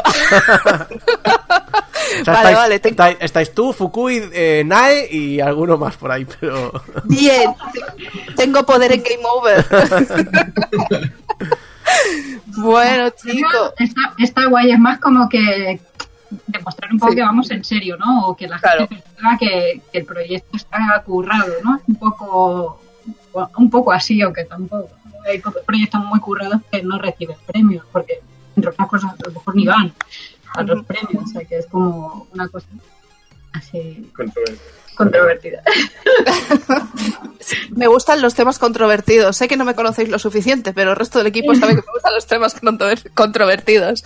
Pero muy bien, muy bien, muy bien. Me parece bien, ¿no? Porque también ah, más de una vez hemos hablado en las entrevistas sobre todo del tema de, de eventos, ¿no? De estar presentes en, en los eventos, sobre todo cuando sois equipos indies y tal. Y siempre salen como opiniones más que, tienen algo en común, pero también pues vas viendo diferentes experiencias que, que tenéis y me parece interesante también preguntaros estas cosas. Y bueno, estamos llegando a esa zona que a mí me gusta llamar como el rincón de la publicidad. Porque me gustaría que nos dijeseis de qué manera podemos seguiros, tanto por redes sociales, página web, etcétera, ¿no? Ah, pues mira, eh, yo creo que lo más fácil es Twitter, que es arroba oniriacrimes. Eh, en nuestra web es oniriacrimes.com, eh, actualmente en construcción. En construcción. Entre construcción. Y, el, y bueno, y el Instagram es Olmos, CK Olmos. Muy Esos bien. son los canales principales. Vale, y creo que tenéis también un servidor en Discord, ¿puede ser? Sí, sí, sí, sí, desde la web se puede, se puede acceder. Tenemos servidor tanto de Colmos como de Oniria Crimes. O sea que el que quiera está invitadísimo, invitadísima también. ¿Se puede, ¿Se puede saber qué hacéis por ahí en Discord? Pues mira, en el Discord de Colmos ahora estamos organizando algunas partidillas online y, y en general pues ponemos muchos memes. ¿Memes bien? ¿Memes es bien? Y en el de Oniria Crimes pues vamos colgando todas las novedades, actualizaciones del juego y alguna, alguna captura de pantalla que no llega a las redes o pedimos opinión también a los que están por ahí sobre alguna estética, algún personaje y todo eso. O sea que como- el de Oniria Crimes es como el, el círculo así secretillo de desarrollo. Mm, ja, ja, ja, ja. Bueno, pues. Oye, pues me parece fantástico. Pues muchísimas gracias por, por esta entrevista, porque han salido bastante, interesantes. La verdad es que yo tengo muchas ganas del título, porque ya os digo, el otro día estuve chafardeando por ahí, estuve probando los jueguecitos y las cositas que tenéis, y me ha llamado mucho la atención y, y tengo, tengo muchas ganas de, de poder comprármelo, apoyaros mucho, y nada, pues os seguiremos la pistita de a partir de, a partir de ahora. ¿Qué os parece? Pues muy bien, muchas gracias. El mogollón de gracias. A ver si lo flipáis tanto como nosotros con los sueños y estáis invitados a nuestro universo y a soñar con nosotros todo lo que queráis. Yo estoy enganchadísima al, al universo del tema de los sueños. Oniria me ha, me ha conquistado porque a mí me encantan ese tipo de temas y yo ya estoy ahí metida 100% y al 200%. Genial. Pues nada, a ver si llega el mundo futuro, el mundo de Niri, dar nuestros sueños y, y nos vamos por ahí de fiesta en Second Life onírico. Lo veo bien, lo veo bien y más ahora que estamos recluidos en casa. bueno, pues muchísimas gracias, mucha suerte y nada, cuidaos mucho. A vosotros, a todo el equipazo.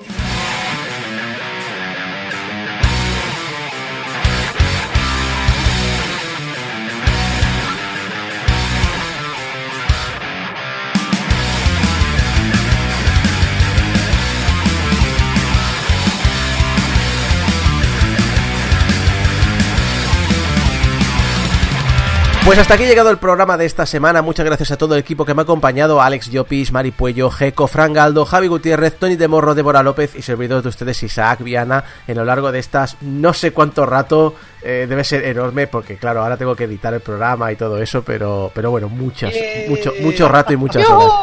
Recordad que nos podéis eh, recordad que nos podéis ayudar a que los MP3 como el programa 174 que hemos dicho antes sigan online para que os los podáis descargar en portalgameover.com barra donaciones. Ese dinero no pasa por nuestras manos va directo a nuestro proveedor de, de internet. Y que en las redes sociales estamos siempre como Portal Game Over que nos podéis escuchar en la radio en directo bueno, no, pero algún día volveremos. Y también en descarga directa, iTunes, programas de podcast, iBox, YouTube y Spotify.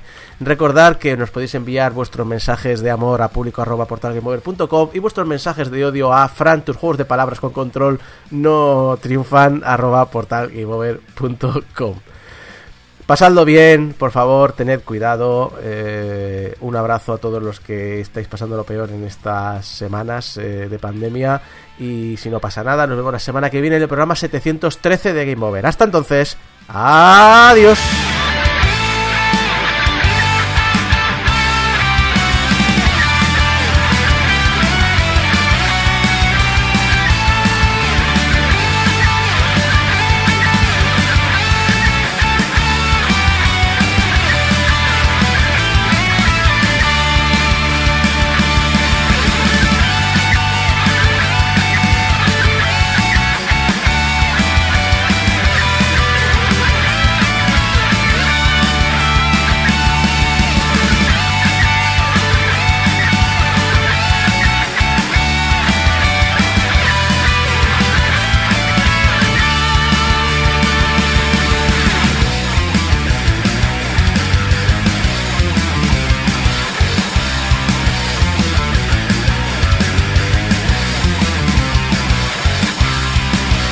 Y cuando son las 10 menos 5 de este sábado 11 de abril.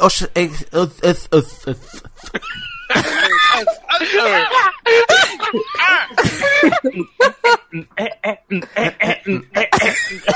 esa referencia es de viejo.